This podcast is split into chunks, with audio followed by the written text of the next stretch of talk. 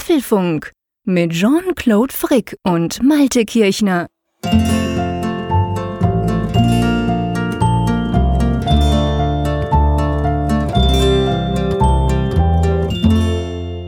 Folge 103, aufgenommen am äh, Mittwoch, 14. Februar. Ich musste gerade überlegen, wir nehmen doch mal Mittwoch auf, ja klar. Mittwoch, 14. Februar. Ich war am Überlegen, weil heute ja auch Valentinstag ist, einerseits. Und zum anderen ist das der Tag, wo wir dann ja gelesen haben, dass der HomePod Spuren hinterlässt. Allerdings nicht so schöne Spuren, nämlich weiße Ringe auf äh, Holzgegenständen. Und bevor wir darüber sprechen, begrüße ich aber erstmal in Bern in der Schweiz den lieben Jean-Claude, der ja auch Spuren hinterlässt, aber nur die besten, Gott sei Dank. Oh, was meinst du jetzt wohl? Hallo.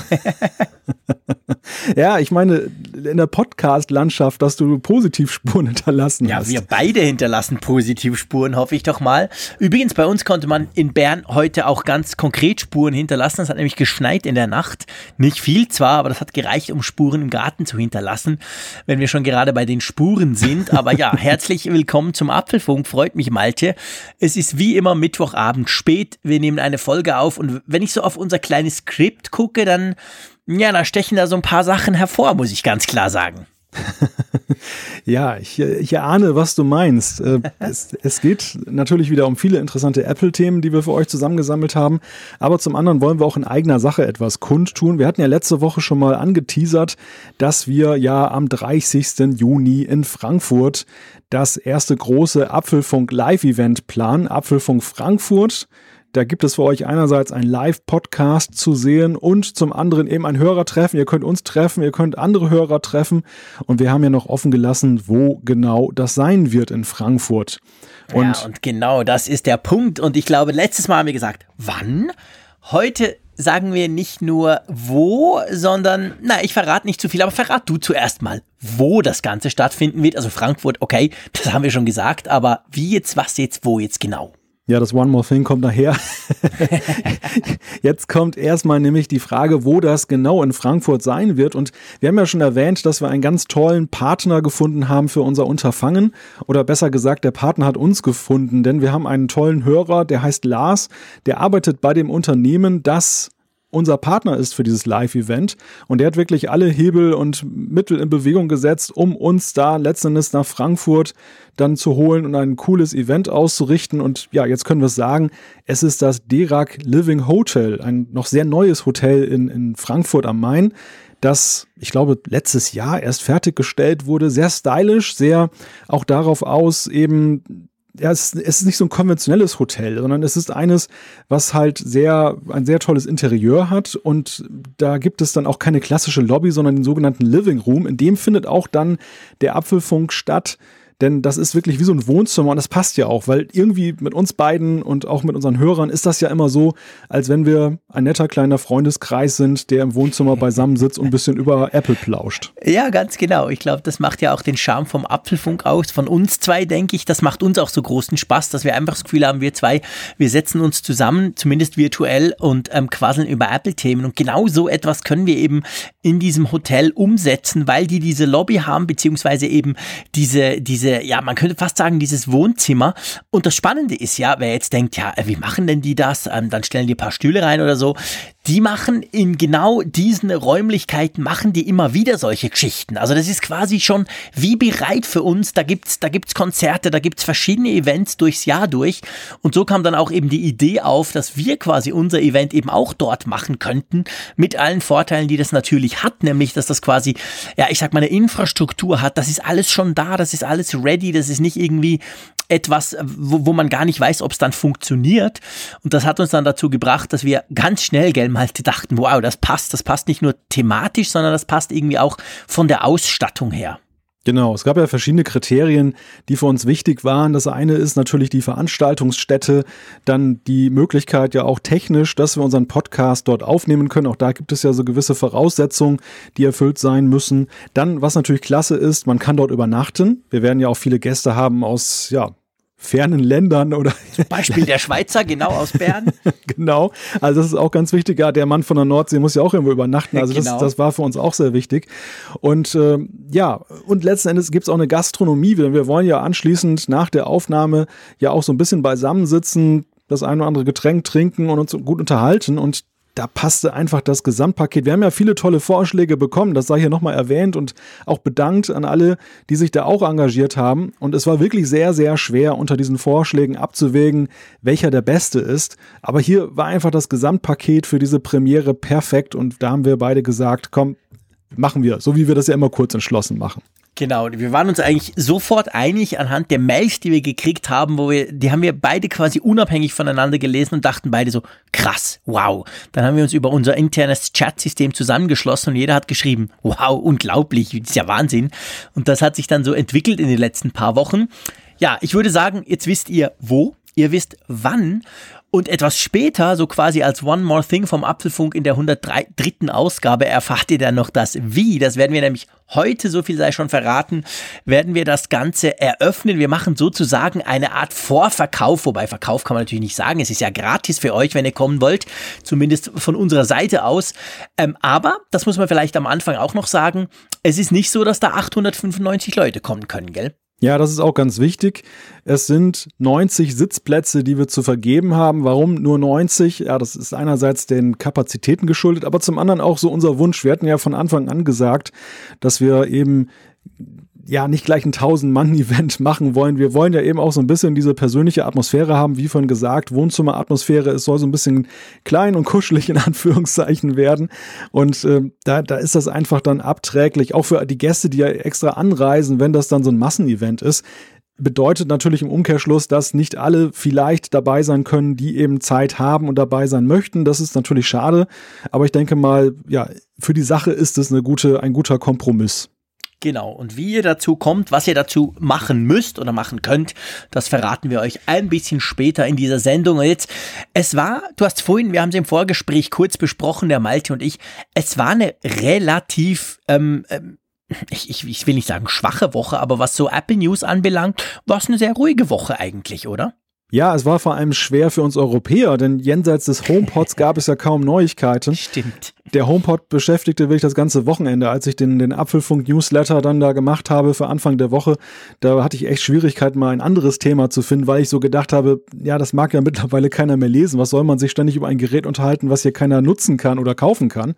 oder nur über schwere Umwege. Mhm. Und ähm, das hat so ein bisschen die Nachrichtenlage bestimmt, aber wir haben ja dennoch einige Themen ausgemacht, die diskussionswürdig sind und die uns vor allem auch hier in Europa sehr stark betreffen. Ja, genau. Und das erste Thema, wo wir dann drüber sprechen werden, ist der iBoot Leak. Ihr habt es vielleicht mitbekommen, ein massiver Leak. Da kam Software von Apple ähm, zu, zutage, die quasi da veröffentlicht wurde, was es genau damit auf sich hat und wie schlimm das Ganze wirklich ist und wa was damit ein Praktikant zu tun hat, das erklären wir euch später in der Sendung. Siri ist ja buchstäblich schwer im Gespräch momentan und wir gehen mal der Frage nach, wie das denn mit mehreren Geräten eigentlich funktioniert. Also wie behält Siri da den Überblick oder springen alle Geräte gleichzeitig an oder warum tun sie es nicht? Genau, und dann ein Thema, das mich als Schweizer natürlich besonders umtreibt, die Apple Watch, der man nachsagt, dass sie mehr Uhren, also Apple sagt man nach, sie hätten mehr Uhren verkauft als die gesamte Schweizer Uhrenindustrie. Das müssen wir natürlich diskutieren. Dann geht es nochmal um Siri. Es geht um Apples Fable für den Datenschutz.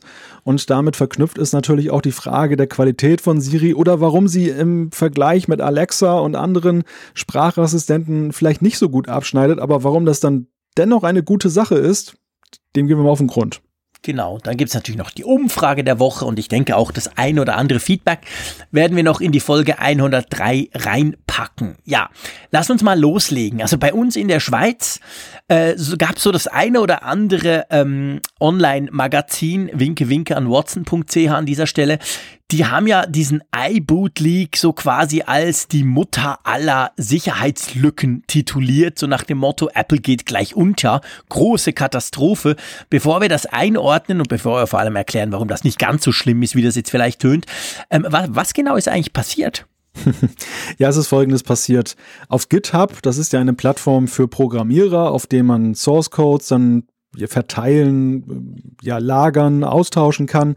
Dort hat jemand den ja, den Bootcode, den Bootloader von iOS hochgeladen. Was ist der Bootloader? Das ist die Software, die startet, wenn ihr euer Gerät einschaltet. Also bevor das eigentliche Betriebssystem mit iOS dann hochfährt, kommt erstmal der Bootloader. Das ist sozusagen wie das BIOS beim Computer und der leitet alles in die Wege. Der spielt auch eine zentrale Rolle, wenn man zum Beispiel ein Backup einspielt oder ja, wenn man ein Gerät irgendwie in diesen DFU-Modus versetzt, um da irgendwelche Sachen zu machen. Und ja, das ist dann halt veröffentlicht worden und es stellte sich dann allerdings heraus, dass es eine ältere Version war. Es war nämlich von iOS 9 der Bootloader und zum anderen, ja, Apple hat sich auch dazu dann geäußert. Die haben dann gesagt, das ist beileibe nicht die größte Sicherheitslücke aller Zeiten, sondern sie sehen da keine Konsequenzen negativer Natur, denn ihre Sicherheitsmaßnahmen, die greifen auch hardwareseitig, also das ist nicht alleine durch die Software bestimmt. Gut, also, das heißt, auf der einen Seite ist natürlich so ein Bootloader oder eben das BIOS, der springt ja quasi an vor allem anderen, der springt an vor all diesen ausgeklügelten Sicherheitsfunktionen von iOS zum Beispiel. Das ist ja jetzt mal äh, ohne Polemik, aber das ist grundsätzlich natürlich schon Mist, wenn so ein Teil rauskommt, weil die, die cleveren Typen, zum Beispiel ja Jailbreaker, die könnten das natürlich schon nutzen, um zumindest mal zu gucken, wie das Ganze so funktioniert, oder? Ja, der Bootloader ist ja auch gerade aus der Jailbreaker-Szene heraus bekannt. Deshalb ja auch dieser Reflex, dass man sagt, oh, Bootloader gefährlich oder, oder ist jetzt so eine ganz sensible Stelle da stecken ja dann eben immer die Sicherheitslücken dann drin, die Boot, die dann für die Jailbreaks ausgenutzt werden, damit man überhaupt einspielen kann, weil an und für sich ist ja das Betriebssystem abgesichert, dass man da nicht irgendwie etwas öffnen kann. Und äh, die Jailbreaker-Szene hat ja immer irgendwelche Lücken dann gesucht und gefunden, um dann letzten Endes dann das zu öffnen. Also Jailbreak im buchstäblichen Sinne. Und ja, deshalb dachte man natürlich leid, oh, Bootloader, wenn das jetzt alles publik wird, dann ist es völlig unsicher. Mhm, genau. Und dann hat sich eben doch rausgestellt, also auf der einen Seite hat Apple gesagt, das ist von iOS 9, ist ja jetzt doch schon über zwei Jahre her. Und auf der anderen Seite ähm, ist es natürlich so, dass es ja ein Zusammenspiel ist, du hast es vorhin selber erwähnt, zwischen Hardware, also neuen Geräten mit dieser Secure Enclave und diesen ganzen Security Features, die ja da auch quasi in Hardware gegossen wurden und dann der Software selber. Jetzt ist es so, es gibt sicher noch eine ganze Menge iOS 9 Geräte da draußen, vor allem natürlich ältere iPhones, die vielleicht gar kein Update mehr kriegen auf neueste Versionen. Ähm, was denkst du, wird das konkrete Auswirkungen haben, das Ganze? Kann man das überhaupt abschätzen? Das ist eigentlich gar nicht abzuschätzen. Also, dass Apple jetzt erstmal sagt, es besteht keine Gefahr, entspricht ja so den Tatsachen. Es ist ja bislang nicht bekannt geworden, dass da schon etwas angestellt wurde mit, dass irgendwie das jetzt völlig unsicher ist, weil jeder Mann kann da einbrechen. Also insofern, das stimmt auf die Gegenwart bezogen schon. Dass sie natürlich die Gefährlichkeit herunterspielen, das könnte ich mir auch oh, vorstellen. Klar, klar. Also sie, warum sollen sie jetzt sagen, oh Gott, ihr werdet alle sterben? Das werden sie natürlich nicht sagen, sondern sie werden erstmal jetzt, weil sie eben auch nicht wissen, welche Konsequenzen das hat, äh, sich auf die Gegenwart beziehen und sagen, da ist jetzt erstmal aus unserer Sicht nichts, was passieren mhm. kann. Ob es aber wirklich so ist, wird ja dann die Zeit zeigen. Denn natürlich ist es nie gut, wenn Quelltexte von solchen sensiblen Geschichten dann publik werden. Natürlich kann es für die, in die Zukunft gerichtet zu Verbesserungen führen, muss man auch sagen. Also es ist ja eben auch bei quelloffenen Systemen ja gerade der Vorteil, dass alle mal reingucken können, theoretisch, natürlich verstehen es ja auch nur die wenigsten, aber dann auch eben Anregungen machen können und können dann Lücken finden, identifizieren und dann kann Apple sich schließen. Für diejenigen, die jetzt auf dem Stand iOS 9 verharren, ist es natürlich dann fatal, wenn da jetzt eine ganz große Lücke gefunden wird und dann alle möglichen Sachen da passieren. Also es ist überhaupt nicht einzuschätzen, wie gefährlich das wirklich ist. Was interessanter ist aus meiner Sicht an der ganzen Geschichte, ist eigentlich, dass es überhaupt passieren konnte. Ja, das ist genau der Punkt. Also ich glaube, das ist in der Tat ein, eine ganz spannende Diskussion. Man munkelt ja, im, dass es eben einen Praktikanten sei, der das quasi an seine eben Jailbreak-Freunde geliefert hätte, so im Sinn von, hey Jungs, ich arbeite jetzt da, ich habe jetzt Zugriff und ihr wolltet doch da mal sowieso mal einen Jailbreak machen, ich schicke euch da mal was. Und ich meine, da stellt man sich natürlich schon die Frage, falls das wirklich so sein sollte, ist natürlich wie immer sehr viel Spekulation dahinter. Ähm, wie ist es möglich, dass ein Praktikant an so einen unglaublich wichtigen Teil der Software von Apple generell gelangen kann? Man stellt sich ja da eigentlich vor, ähm, ja, das müsste super, super secure sein und da können wirklich nur die absoluten Top-Programmierer irgendwie dran, oder? Oder habe ich da falsche Vorstellungen? Ja, das habe ich eigentlich auch gedacht. Gerade bei Apple. Apple ist ja nun, was ihre Sachen angeht, ja extrem verschlossen. Es ist ja auch so, dass nicht längst jeder Mitarbeiter, das weiß man aus Erzählungen, Zugriff auf alles hat. Zumindest was die Zukunft angeht. Also Zukunftsprojekte werden ja sehr strikt getrennt. Es gibt ja auch eben die Erzählung darüber, dass seinerzeit zum Beispiel beim iPad manche für an der Software gearbeitet haben, ohne das Hardware-Design zu kennen und eigentlich wirklich zu wissen, was da an Hardware nachher überhaupt bei herauskommt. Also da geht Apple ja auch intern sehr strikte Wege der Trennung und des, des Geheimhaltens, um dann zu vermeiden, vermeiden, dass dann die Dinge schon dann vorher großartig publik werden. Dass nun etwas so Elementares dann in die Hände eines Praktikanten, also entweder gehen sie wirklich extrem gut mit Praktikanten um, oder es war ein besonders talentierter Praktikant. Ein Praktikant, ja, genau, kein, keine Ahnung, gemerkt, so Edward Snowden der, der, des genau. Praktikums. keine Ahnung, es, es, ist wirklich, es ist wirklich sehr merkwürdig. Oder aber, weil es jetzt auch der zwei Jahre alte Bootloader war, dass Apple so sehr sie eben bei, der, bei den Zukunftsgeschichten darauf achten, dass da nichts schief geht, vielleicht äh, auf die Vergangenheit bezogen nicht so rigide sind. Wer weiß das schon? Ja. Das kann man sich zwar eigentlich fast nicht vorstellen, weil man irgendwie denkt, entweder ziehst du eine Security-Geschichte durch oder, äh, oder du hast keine, aber quasi irgendwann zu sagen, du bist jetzt zwei Jahre alt, interessiert uns nicht mehr.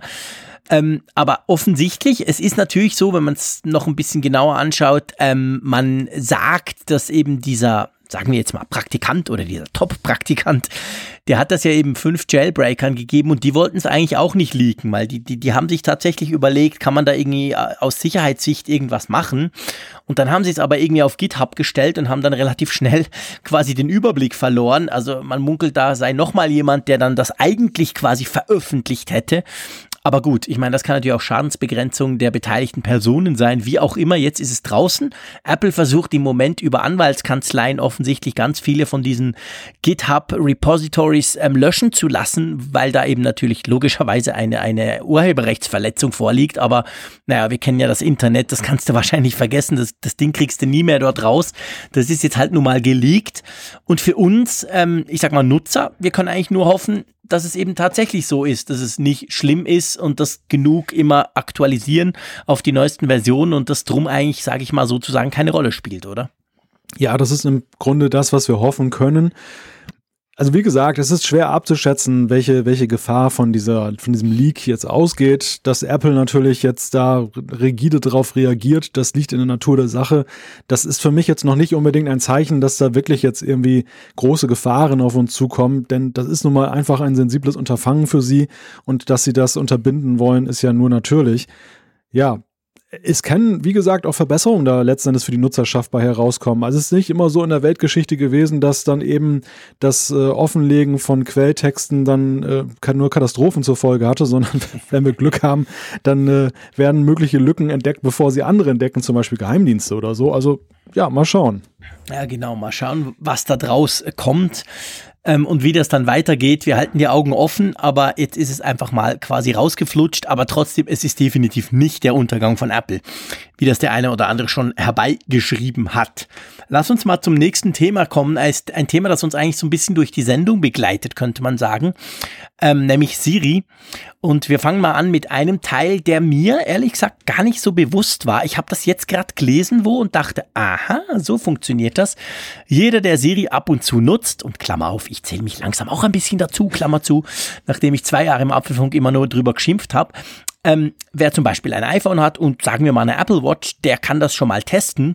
Da kann er ja den, den üblichen Befehl, den ich jetzt hier nicht rufe, äh, rufen und dann springt das Gerät, wo du quasi reinredest, an. Aber das andere hat's ja wahrscheinlich auch gehört und das macht aber nichts.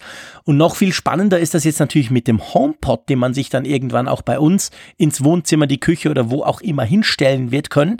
Der hat ja auch ganz viele Mikrofone und dann kannst du dann ziemlich laut rufen, eben dieses Keyword und dann springt dann der an und zum Beispiel nicht dein iPhone oder so. Und wie das genau funktioniert, das finde ich ehrlich gesagt ziemlich spannend. Ja, nebenbei bemerkt, du bist jetzt ja schon richtig ein Siri-Fan geworden, muss man ja, ja an der Stelle sagen. So, also, dass, dass wir heute so viel, ja, dass wir heute so viel Siri auf der Tagesordnung haben, das ist ich ja auch schuld. der Tatsache geschuldet, dass du die jetzt entdeckt hast, lieber Jean-Claude. Ja, natürlich, klar. Ich gebe das gerne zu. Also diese Geschichte mit, mit der Siri-Aktivierung, dass dann nicht, wenn ich zum Beispiel iPad, iPhone und HomePod in einem Raum habe, alle drei gleichzeitig dann danach verlangen, dass ich etwas sage. Das liegt daran, dass die sich untereinander per Bluetooth absprechen. Also es ist dann so, dass die Geräte tatsächlich in Windeseile sich miteinander verbinden und sagen, hey, ich bin gerufen worden und ich auch und ich auch und wer soll denn jetzt? Und dann gleichen sie wahrscheinlich ihre Mikrozeiten ab oder wie nah sie letzten Endes dann den Nutzer wähnen und dann wird einer ausgeknobelt, der dann halt den Ruf beantworten darf. Und es ist eigentlich erstaunlich, wie gut das funktioniert. Also jetzt bei mir konkret eben mit der Uhr und, und dem, dem iPhone. Und beim iPhone habe ich das nämlich auch testesweise mal im Sperr. Man kann ja auch im Sperrdings, dass er eben hört auf das Keyword. Also auch wenn es quasi ausgeschaltet ist oder im Standby-Mode. Und das funktioniert wirklich gut. Also wenn ich dann so Richtung meines Armes spreche quasi, dann kommt tatsächlich nur die Uhr und da brauche ich es ja eigentlich auch nur.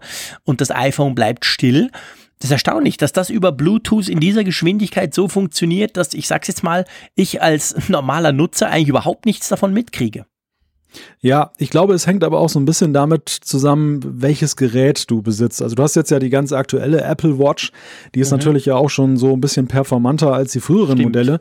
Ich habe bei mir festgestellt, also zwischen iPhone und iPad funktioniert das exzellent. Da ist mhm. es wirklich so, dass dann das Gerät anspringt, was mir am nächsten ist, was ich auch meine. Ich hatte nie das Gefühl, okay. dass jetzt irgendein Gerät jetzt irgendwie antwortet, was ich dann nicht adressieren wollte. Aber ich habe festgestellt, ich habe ja die Series 0 von der mhm. Apple Watch. Die erste. Genau, und die hat da schon manchmal, es wird, es ist tatsächlich besser geworden. Also die Software wurde nachgebessert, augenscheinlich. Aber es war dann doch in den Anfangszeiten manchmal etwas missverständlich, wenn ich zum Beispiel im Auto dann Siri gerufen habe, dass dann eben dann irgendwie die Watch dann plötzlich wissen wollte, was ich von ihr will, obwohl die eigentlich gar nicht diese Aktivierung hat. Aber irgendwie gab es da auch eine Kommunikation und das okay. war irgendwie ein bisschen irreführend dann. Ja. Ja, das ist natürlich spannend, genau. Also je nachdem braucht das natürlich wahrscheinlich auch eine gewisse Rechenleistung, um das noch kurz abzuchecken. Und wenn natürlich, ich sag mal, die Uhr allein länger braucht, um aufs Kommando zu, zu, also um das Kommando zu quasi zu realisieren, dass man das eben gesprochen hat, als alle anderen, dann geht natürlich diese ganze quasi Gleichzeitigkeit und dieser Rückkanal über Bluetooth, dann macht da natürlich nicht keinen Sinn. Das ist schon klar. Ja. Gut.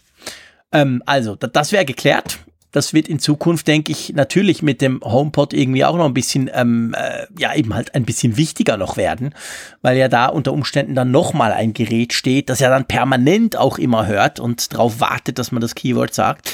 Und ja, offensichtlich funktioniert das so. Es ist übrigens nicht so, vielleicht, das muss man auch mal noch kurz sagen, äh, es ist nicht so, dass das jetzt nur Apple macht. Also bei Google zum Beispiel kannst du ja ähm, Hey Google oder Okay Google rufen und je nachdem, also bei mir ist ja auch, ich habe den, ich habe den, den, den, den Google Home bei mir in der Küche und meistens liegt mindestens ein, zwei, manchmal sogar drei Android Smartphones rum. Ja, ist gut, Dankeschön. Das war auch der hier bei mir, der Google Home Mini war jetzt hat in gut dem funktioniert. Fall. Der hat perfekt funktioniert, genau. Und die Smartphones, ich meine, die, die machen das nämlich genau gleich. Also es ist dann auch nicht so, dass alle anspringen, wobei witzigerweise bei, bei Google ist es so, dass du zumindest siehst, dass sie es gecheckt haben. Also es passiert mir tatsächlich manchmal, dass wenn ich zum Beispiel zwei Smartphones auf dem Tisch habe und eben diesen, diesen Google Home und eigentlich will ich dem nur sagen, er soll was machen, dann sehe ich ganz kurz, wie, wie, wie diese beiden Smartphones angehen. Also quasi der, der, der Bildschirm springt an, der Assistent ganz kurz, aber sie machen nichts, sie sprechen nichts, sie gehen gleich wieder aus. Also offensichtlich die machen das auch. Ob wahrscheinlich nicht über Bluetooth oder wie auch immer, aber dort ist das also auch so. Also es ist nicht etwas, was quasi Apple erfunden hat, sondern das Problem haben andere ja auch, wenn wir immer mehr Geräte haben, mit denen wir sprechen sollen, müssen oder dürfen, dann müssen die sich halt irgendwie untereinander, ähm, ja, untereinander quasi fix machen. So, du, nächstes Thema beschäftigt mich natürlich ganz stark. Ich habe vorhin gesagt, ich brauche Siri nur über die Apple Watch und ihr wisst, ich bin ein großer Apple Watch-Fan schon seit langem. Ich ziehe sie praktisch nie aus, nur zum Laden. Sonst hab, ist das Ding immer an meinem Arm und hat zumindest bei mir die klassische Uhr ja schon lange, lange, lange abgelöst. Ja, und jetzt konnte man da Zahlen lesen diese Woche wo es darum ging, dass man gesagt hat, dass Apple zumindest im vierten Quartal, also im letzten Quartal, wo wir ja letztes Mal über die tollen Zahlen gesprochen haben, sollen die mehr Uhren abgesetzt haben. Und jetzt kommt eigentlich das Spannende dran, als die gesamte schweizerische Uhrenindustrie. Ja, und das ist doch schon mal spannend. Das müssen wir, denke ich, ein bisschen auseinandernehmen, oder? ja, wahrscheinlich alleine ja schon, weil das für dich ein Heimspiel ist. Aber ich, ich fand die, die Meldung auch sehr interessant. Also die, die Zahlen sind natürlich dann von Analysten zusammengerechnet worden. Es ist jetzt nicht so, dass Apple ja selber etwas dazu gesagt hat, welche Stückzahlen sie da raushauen. Es ist aber eben so, dass die Analysten zu dem Schluss gekommen sind, es müssen wohl um die 8 Millionen gewesen sein, was nebenbei bemerkt auch eine deutliche Steigerung gegenüber dem Quartal davor gewesen mhm. ist. Da waren es noch 3,9 Millionen. Man sieht also sehr stark, die Apple Watch ist auch ein sehr beliebtes Weihnachtsgeschenk. Das kann, konnte man auch im Vorjahr schon sehen. Da war es auch so, dass so, ja, man kann sagen, die vier vierfache bis zu vierfache äh, Menge an Apple Watches ja, genau. dann im letzten Quartal dann über den Tresen gegangen ist. Was bedeutet das? Ist das das Ende der Schweizer Uhrenindustrie? Das war natürlich auch so gleich wieder diese, diese reißerische Schlagzeile, die dann so, die dann so suggeriert wurde. Und für mich war es so, ja, auf Wortspiel, da werden Äpfel mit Birnen verglichen. Ja, es ist genau der Punkt. Das ist ganz genau der Punkt. Also es ist natürlich, sagen wir mal, also Punkt eins. Die Zahlen ist natürlich extrem schwierig, vor allem natürlich bei der, bei der Apple Watch. Die Zahlen der Schweizer Uhrenindustrie sind relativ klar. Da gibt's da gibt's zum Beispiel gibt's auch eine Exportstatistik, ganz eine offizielle, und da sieht man, wie viele Uhren wir exportieren. Das sind natürlich ganz viele und so viele Schweizer kaufen auch nicht Uhren, dass sich das groß verändern würde. Also die Zahlen sind relativ klar. Aber bei der Apple Watch, das wissen wir alle, ähm, Apple sagt ja nie, wie viele sie verkaufen. Das ist ja immer unter Sonstiges und da sind aber zum Beispiel auch die, die, die AirPods drin und so. Also das ist nicht so, dass das irgendwie sehr einfach ist, das rauszurechnen. Trotzdem machen es natürlich viele und auch schon relativ lang. Also das ist schon fast ein bisschen ein Sport bei all diesen Apple-Zahlen immer versuchen herauszufinden, wie viele davon wohl Apple Watches gewesen sein könnten. Aber nehmen wir mal an, das ist so und ich denke, so plus minus dürfte das wahrscheinlich schon stimmen. Dann ist das zwar auf der einen Seite mal ein spannendes Statement, dass man sagen kann, hey, Apple verkauft mehr Uhren als die Schweizer Uhrenindustrie und die Schweiz steht doch für Uhren. Aber auf der anderen Seite sagt das natürlich nichts über einerseits über die Relevanz, aber vor allem natürlich über den Umsatz, weil ja die durchschnittliche Schweizer Uhr, das wissen glaube ich alle, ist ja massiv teurer als so eine Apple Watch. Das heißt, rein umsatztechnisch generiert die Schweizer Uhrenindustrie natürlich noch viel, viel mehr Kohle. Und es ist ja auch nicht so, dass ähm, quasi die Schweizer Uhrenindustrie, es ist zwar so im Vergleich zum letzten und vorletzten Jahr vor allem, haben die alles in allem weniger Uhren verkauft. Das ist bei uns auch in der Presse immer wieder ein großes Thema. Aber es ist jetzt erstens kein Absturz, es ist nicht ein Crash, es ist einfach im Moment ist, ist eine Delle drin, das ist ganz klar. Aber auf der anderen Seite denke ich, ähm, also das ist meine Theorie und das, will, das möchte ich eigentlich mit dir diskutieren, darum habe ich dieses Thema aufgebracht. Das ist ja nicht, weil da Schweiz drin stand, sondern ich bin der Meinung, und das ist jetzt mein Statement, ich bin eigentlich der Meinung, dass das grundsätzliche Problem immer weniger Leute haben eine Uhr, das ist schon länger so und das hat eigentlich in erster Linie gar nichts mit Smartwatches zu tun. Auch ich selber, ganz früher hatte ich Uhren, dann hatte ich 20 Jahre keine Uhren, weil ich dachte, ich habe ein Smartphone, ich brauche keine Uhr.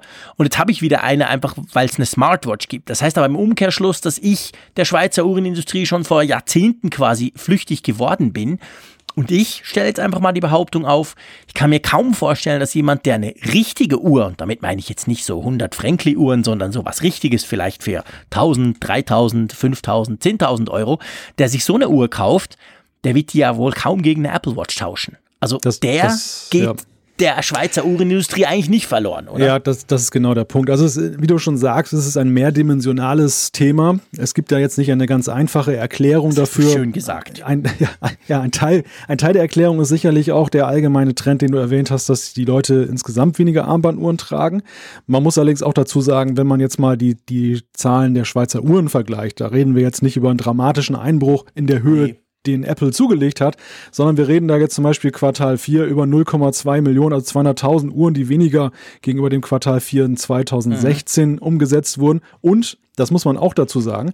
Die Schweizer Uhren verkaufen sich über Jahr, übers Jahr gesehen wesentlich konstanter, nämlich meist so in der Höhe fünf bis sechs Millionen, während mhm. die Apple Watch, wir hatten es ja erwähnt, ja wirklich dann total einbricht im Q1 zum Beispiel. Dann, da hatte sie jetzt letztes Jahr 2,7 oder beziehungsweise 3,8. Das war schon viel. Das Jahr davor waren es nur 1,5. Also da sind die Zahlen wesentlich schwankender. Aber weißt du, für mich ist eigentlich der Hauptpunkt, und du hast es ja auch schon ein wenig angetönt, die Zielgruppe. Da werden mhm. Äpfel mit Birnen verglichen, ja. weil die, der, die Tatsache zum Beispiel, dass mehr VW verkauft werden, äh, heißt ja auch nicht, dass, dass, die, dass Ferrari ein Problem hat, sondern das ist einfach eine völlig andere Zielgruppe. Wer ein Ferrari kauft, kauft ein Ferrari ja nicht äh, jetzt, weil er den Volkswagen schmäht, sondern letzten Endes, weil er dann ja Deluxe haben möchte. Und genauso. Er halt was ganz anderes als ein Golf. Genau. genau. Und, und eine Uhr ist halt immer noch auch ein Statussymbol. Das ist ein Wertgegenstand. Jetzt zumindest jetzt, sag ich mal, das meiste, was aus der Schweiz kommt, ist ja eben in dieser, mhm. in dieser Preisklasse und in dieser Güteklasse unterwegs. Und die Apple Watch auf der anderen Seite, die hat zwar mal versucht, sich ja auch in diesem Segment zu etablieren. Also wir erinnern uns an diese goldenen Uhren, oh, ja. Die, die ja mittlerweile verschwunden sind. Das teuerste, was du kriegen kannst, ist die Keramikfassung. Ich möchte aber auch da nicht wissen, wie viele oder besser gesagt, wie wenige sich davon ja, verkaufen. Ich auch. Also unterm Strich muss man ja ganz klar sagen, ich behaupte mal, die allermeisten werden wahrscheinlich die Aluminium-Grund Version kaufen der Apple Watch, vielleicht ein paar wagemutige Edelstahl, aber in der, in der, Masse ist es einfach so, die, die Apple Watch hat einen ganz anderen funktionellen Charakter. Also ich kaufe das Ding wegen der Technik, wegen der Smartwatch, aber mhm. jetzt nicht als Wertanlage oder weil ich jetzt als, als Statussymbol das haben möchte. Ja, und vor allem ist ja, und ich meine, da, damit ist ja Apple, das muss man ganz klar sagen, ja, bei der allerersten Version eben dieser Edition, dieser unglaublich teuren Gold-Version, ist ja, sind sie ja total auf die Nase gefallen. Eigentlich überhaupt nicht verwunderlich, sondern obwohl die ja so schön die war und so goldig die war und so wertig die auch daherkam, die war ja auch nach zwei, spätestens drei Jahren war die eigentlich End of Life, weil das Ding Schweine langsam wird. Du siehst es an deiner Uhr jetzt, du kannst sie zwar noch brauchen, aber wenn du mal vergleichen würdest mit einer neuen, würdest du denken, boah, krasser Unterschied.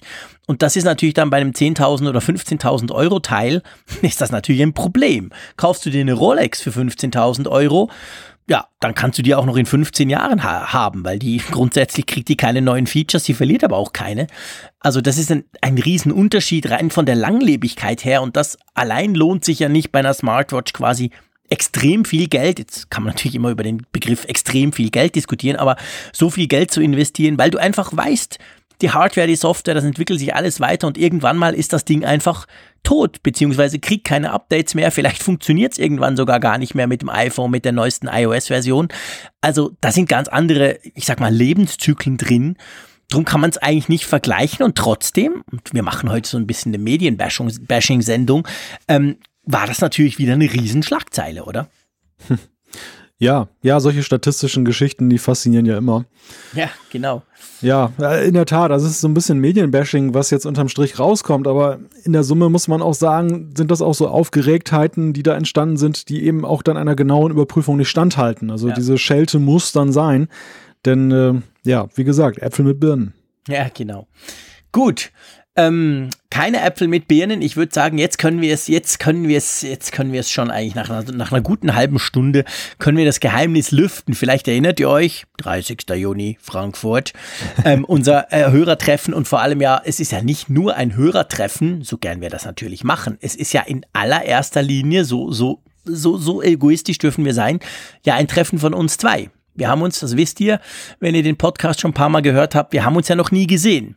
Wir machen zwar seit zwei Jahren äh, wöchentlich einen Podcast, aber ähm, ja, wir zwei haben uns halt noch nie live gesehen und das war natürlich auch ein großes Thema, dass wir das mal machen wollen. Drum würfen wir das alles zusammen. Also wir sehen uns live, wir podcasten live. Das Ganze wird dann vielleicht sogar noch live im Internet gestreamt.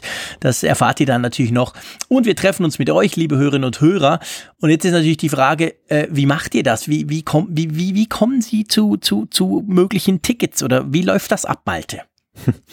Du hast gerade gesagt, egoistisch. Also letzten Endes, wir haben ja irgendwann sogar mal gesagt, dass wir ursprünglich unser Treffen ja nur für uns machen wollten. Also wir wollten mhm. ja gar kein Publikum. Da hat uns der, der Patrick aus Zürich dran erinnert. Der hatte nämlich einen Tweet geschrieben. Stimmt, stimmt. Also, also Freunde, vor einigen Wochen habt ihr mein Feedback äh, vorgelesen. Dort machte ich den Vorschlag eines persönlichen Hörertreffens, welches ihr abgeschmettert habt. Und jetzt kommt's doch. Also er freut sich letzten Endes auch darüber. Das ist dann die gute Nachricht an der ganzen Sache. Aber es war ursprünglich einmal anders. Aber wir, wir sind da wie Steve Jobs, ne? Also strong opinions, uh, loosely held. genau. Stimmt. Ja, man kann ja seine Meinung mal ändern, klar. Wir lernen dazu, also wir lassen uns auch vom Besseren überzeugen, sagen wir es mal so. Aber um zu der, zu der eigentlichen Frage, die du gestellt hast, äh, zurückzukommen. wie kann man Tickets bekommen? Wir haben lange überlegt, wie machen wir das? Wir haben 90 Tickets zu vergeben. Die Tickets kosten nebenbei gesagt nichts. Auch das ist ja nicht äh, alltäglich, dass man so etwas geboten bekommt. Das kostet nichts. Also ihr müsst letztendlich nur dafür sorgen, dass wenn ihr da übernachten wollt, müsst, könnt, ähm, dass ihr das natürlich selber bezahlt. Alles andere, Kost und Logis natürlich auch. Aber das Event selber, den Apfelfunk dann da zu sehen und das Hörertreffen, das kostet nichts. Das äh, sei an dieser Stelle auch gesagt. Und wir haben halt überlegt, wie kann man das jetzt irgendwie einigermaßen gerecht gestalten. Und ähm, man hätte natürlich jetzt so Apple-mäßig sagen können, first come, first serve. Wir sagen einfach um 9 Uhr am Freitag äh, wird die Website freigeschaltet und die ersten 90 haben halt Glück. Ist auch ein bisschen blöd, weil wir wissen, dass einige manchmal auch nicht sofort dazu kommen, die Folge zu hören. Und deshalb sind wir zu dem Schluss gekommen, wir machen eine Verlosung. Genau, wir machen eine Verlosung ähm, mit einem tja, ja, jetzt kann man ja den, den Vorhang lüften, mit einem Ticketsystem, wo ihr euch quasi registrieren könnt, wo ihr euch auch jederzeit informieren könnt über den Status quasi eurer in Anführungszeichen Bestellung. Und wo ihr auch, und das ist uns auch ganz wichtig, weil eben nur 90 kommen können und ja unter Umständen mehr gerne kommen würden, zumindest so sahen die letzten Umfragen aus, die wir zu diesem Thema ja gemacht haben, ähm, ihr könnt, wenn ihr merkt, oh, ich kann ja gar nicht oder es kommt mir ja doch was dazwischen, könnt ihr dann auch das sogenannte Ticket wieder zurückgeben, dass wir dann zum Beispiel die Chance haben, das neu zu vergeben. Und ähm, ja, dafür hat der liebe Malte etwas gebastelt. Jetzt, jetzt tu mal, tu mal wieder, du warst ja die letzten ich könnte jetzt sagen 200 Stunden unter Ausschluss der Öffentlichkeit im Programmierkämmerchen, aber das stimmt gar nicht, weil du hast daneben noch gearbeitet, du hast deinen kleinen Sohnemann ähm, in der Hand gehalten und hast mal noch schnell ein Ticketsystem programmiert. Wie läuft das genau ab? Was muss man machen? Also es gibt eine Website, die wir eingerichtet haben, apfelfunk.com slash Tickets, beziehungsweise ihr könnt auch erstmal vorbeigucken auf apfelfunk.com slash Frankfurt. Dort findet ihr genau. nämlich nochmal alle Informationen. Genau, also da solltet ihr eigentlich zuerst hingehen, apfelfunk.com slash Frankfurt. Dort gibt es dann alle Informationen nochmal zur Location, zum geplanten Ablauf, was wir da überhaupt vorhaben. Und dann gibt es da den Link zu unserem Ticketsystem und dort könnt ihr euch eintragen. Dort tragt ihr dann einfach nur euren Namen und eure E-Mail-Adresse ein. Eure E-Mail-Adresse, damit wir euch ja benachrichtigen können, wenn ihr das Ticket bekommen habt. Und ähm, es wäre ganz nützlich, und da kommen wir eben zu diesen Spezifika dieser Verlosung. Es wurde nämlich schon gesagt, oh, Verlosung wie bei der Weltentwicklerkonferenz, das ist ja blöd. Wir haben natürlich auch so ein bisschen überlegt, wie können wir das ein bisschen ausgewogener gestalten. Und deshalb haben wir ein bisschen ja, unsere Algorithmen geschärft. Wir haben das nicht einfach nur so, so strikt gemacht nach dem Motto, alle kommen in einen Pool und dann, dann werden 90 rausgesucht. Wir wollen natürlich auch so ein bisschen in der Fläche letzten Endes dann alle dann, äh, ja, da zum Zuge kommen lassen und herausgekommen ist ein spezieller Algorithmus, der dann auch dann die Geografie berücksichtigt, sprich Land und ja, Ortschaft, wo ihr herkommt. Genau, weil wir nämlich letztendlich natürlich, ich meine, machen wir uns nichts vor, eine komplett perfekte Verteilung werden wir nicht hinkriegen, aber wir haben uns überlegt, es wäre doch eigentlich schön, wenn wir möglichst breit aus unserem Sendegebiet, und Sendegebiet ist nicht ein blödes Wort im Internet, letztendlich senden wir weltweit, aber wir sehen es ja anhand der Hörerkarte in der Funkgeräte-App, wo ihr ungefähr so sitzt und dass wir das auch so ein bisschen verteilt haben. Und ich gebe gerne zu, als kleiner Schweizer bin ich mir natürlich gewöhnt, dass wir bei solchen internationalen Geschichten immer total flach rauskommen, weil ähm, die die drei Schweizer mit im Vergleich zu den Zehntausenden anderen haben natürlich nie eine Chance. Auch darauf werden wir gucken und versuchen vielleicht den einen oder anderen Schweizer nach Frankfurt zu locken. Also einer aus Bern kommt auf jeden Fall. Das ist schon mal klar. Von dem her gesehen, also der Zufall, der spielt eine große Rolle, aber es gibt noch so ein paar kleine, ähm, tja, sozusagen schärfen. Aber gut, sagen wir jetzt mal, du gehst auf apfelfunk.com slash Frankfurt, du liest das alles durch, denkst, wow, coole Sache, vor allem mit diesem coolen ähm, Hotel und dann klickst du unten hier anmelden für Tickets und du machst das. Was passiert dann? Also jetzt für mich als quasi Kunde oder der gerne kommen würde, wie, wie, wie werde ich informiert, wie es dann weitergeht? Du wirst dann darüber informiert, wir werden in zwei Wochen, werden wir dann die Verlosung schließen, die Anmeldephase. Und dann werden wir dann halt unseren speziellen Zufallsgenerator, unser Auswahlsystem, unser differenziertes Zufallsauswahlsystem drüber laufen lassen. Diejenigen, die dann gewonnen haben, werden per E-Mail benachrichtigt. Und ihr könnt jederzeit auch schon, also sobald ihr euch angemeldet habt, bekommt dann eure E-Mail-Adresse eine, eine Bestätigungsnachricht, wo dann schon dann ein Link ist. Da könnt ihr jederzeit nachgucken, wie ist der Status. Also ist jetzt schon ausgelost, bin ich dabei? Und wenn ihr dabei seid, dann kriegt ihr dann nochmal eine E-Mail könnt auf die Seite gehen und dann müsst ihr das nochmal bestätigen. Denn wir wollen ja sicher gehen, dass dann auch nicht irgendjemand aus Jux zum Beispiel oder weil er sich das zwischenzeitlich anders überlegt, dann ein Ticket dann besetzt, wo dann wir dann jemand anderes dann, dann auch glücklich machen können. Also da muss, wird nochmal gefragt, bitte nochmal bestätigen oder eben sagen, ich kann das doch nicht, tut mir leid, vor zwei Wochen sah es noch besser aus. Und wenn ihr das gemacht habt, dann kriegt ihr euer Ticket auch online, nämlich mit einem QR-Code, den ihr dann vorzeigen könnt. Genau. Also, super Sache. Äh, ganz wichtig jetzt also ab sofort apfelfunk.com slash Frankfurt und dann unten auf Anmelden für Tickets klicken und dann habt ihr zwei Wochen Zeit, jetzt das zu machen. Also von jetzt bis am 28. Februar. Am 28. Februar schließen wir quasi die Pforten, machen dann unsere interne ähm, Auswertung beziehungsweise unser internes ähm, Scrambling sozusagen und dann geben wir dann danach dann bekannt, beziehungsweise wir verschicken ja die E-Mails auch, ähm, wer dann eben entsprechend da mitmachen kann und ihr könnt dann quasi jederzeit über den Status auch sagen, ja, nee, doch, es war, war zwar lustig mitzumachen, aber ich will eigentlich doch nicht kommen. Dann können wir nämlich die dann wieder neu vergeben. So, also, jetzt äh, ist es natürlich noch eine Weile hin, aber ich muss ganz ehrlich gesagt sagen, ich freue mich schon unglaublich drauf und Vorfreude ist ja bekanntlich die schönste Freude, aber trotzdem, ich finde das eine coole Sache und vor allem haben wir einen super Partner, der uns jetzt schon extrem gut unterstützt, der uns schon gell, mit technischen Details ähm, äh, informiert, was wir dann könnten und wie wir es dann könnten. Und das ist wirklich witzig, sich jetzt hier im Winter vorzustellen, wie wir dann im Sommer in Frankfurt sitzen. Aber ja, das Ganze soll organisiert sein und muss organisiert sein. Darum fangen wir lieber früh an. Dann kommt es nämlich auch gut, oder? Ja, ja. Ja, ich meine, vier Monate, das, das wirkt ja immer so viel, aber die sind dann ja auch schnell verflossen. Das sind ja im Grunde nur 16 Apfelfunk-Ausgaben und wir haben ja schon 103. so, so, oh, so gesehen ist das ja stimmt, ist ja gar nicht so wahnsinnig viel, du hast recht. Wir müssen uns beeilen. Wir rechnen ja in Apfelfunk, genau. Also ich bin eigentlich in zwei Apfelfunk bin ich schon in Barcelona. Hey, coole Sache. Genau, also die neue Währung ist jetzt quasi Apfelfunk-Folgen. Ich glaube, das können wir nach zwei Jahren und 103 Folgen, weil wir doch eigentlich recht konstant waren, was diese wöchentliche Frequenz anbelangt und das ja auch vorhaben. Also wir werden das ja nicht ändern, keine Bange. Es gibt nach wie vor Apfelfunk jede Woche und das macht uns einfach Spaß und es gibt ja auch immer schöne Themen. Lass uns mal zu, zum nächsten Thema springen. Ich glaube, die Geschichte mit der Anmeldung, die haben wir durch. Wir werden das dann vielleicht am Schluss noch mal kurz teasern. Aber keine Angst, die, die nicht kommen wollen, ihr müsst jetzt keine Angst haben, dass wir von jetzt bis am 30. Juni immer nur über dieses Treffen reden. Irgendwann ist es dann auch durch und wir freuen uns, Punkt. Aber müssen das nicht immer hier öffentlich live machen. Ich komme noch mal zu Siri. Es, ist ja, freut mich ja eigentlich, weißt du, Malte. Ich, der immer sagt, Siri, so ein Mist kann man überhaupt nicht brauchen. Ähm, es, es reicht eine Apple Watch und vor allem aber natürlich die Initialzündung. Es reichen ein paar Birnen und Kameras, die mit HomeKit gesteuert werden können und ich habe plötzlich Freude an Sprachsteuerung. Das ist nicht so schlecht. Aber ähm, im Moment ist es so, wenn wir bei schlecht sind, Apple hat ja durch den HomePod, der ja wirklich im Moment äh, Lass uns noch eine Klammer aufmachen, sorry. HomePod Du hast vorhin gesagt, ist ganz schwierig, um den rumzukommen im, in, im News-Bereich rund um Apple im Moment, obwohl wir den ja noch gar nicht kaufen können. Aber was mir wirklich auch auffällt, und das ist jetzt die Frage, jetzt möchte ich zuerst kurz mit dir diskutieren, bevor wir zu Siri gehen. Ähm, also bei uns, praktisch jedes Online-Magazin testet den in der Schweiz, obwohl man den ja nicht annähernd kaufen kann. Wir haben ja noch nicht mal einen, einen Termin. Wir kriegen vielleicht auch nie einen. Who knows? Ähm, wenn Siri weiterhin so dämlich bleibt und uns nicht versteht. Also, das ist für uns eigentlich ganz blöd, aber jedes testet. Und bei euch ist es ähnlich. Der Spiegel macht einen großen Test und so weiter. Also, das ist schon spannend.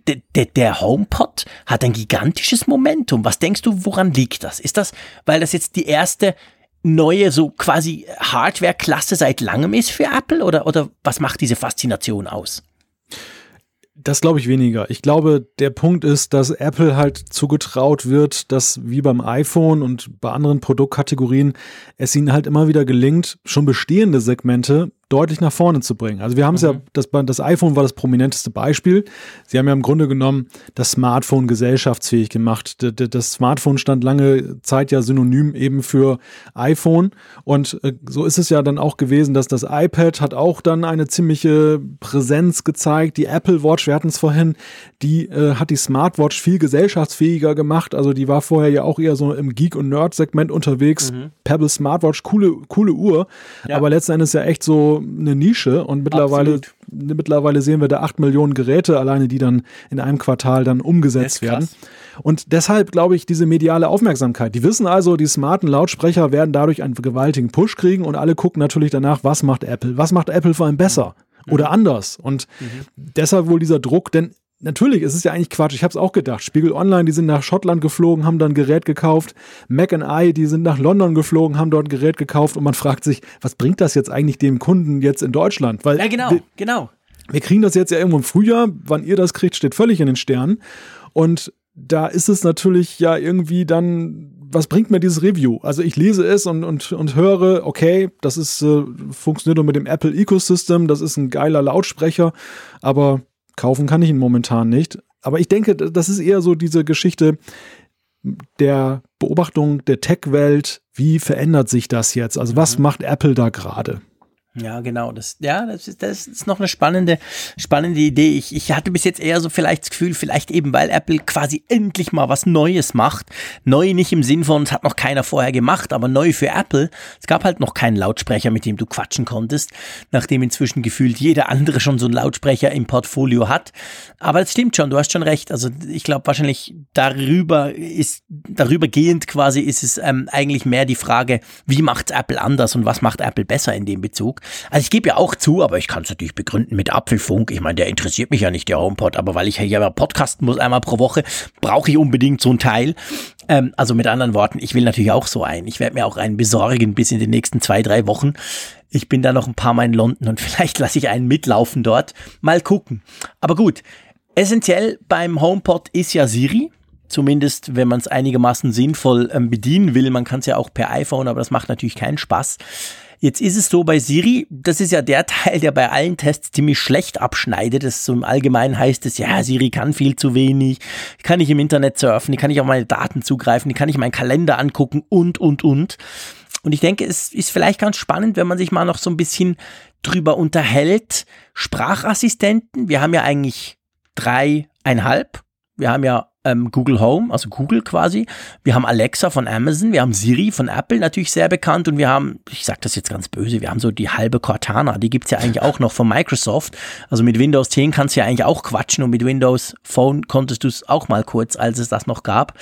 Ähm, von dem her gesehen haben da, gibt's da einige, aber ich glaube, man kann schon sagen, gell Malte, Apple macht in ziemlich vielen Bereichen machen sie es ein bisschen anders als vor allem Google und äh, Amazon mit Alexa.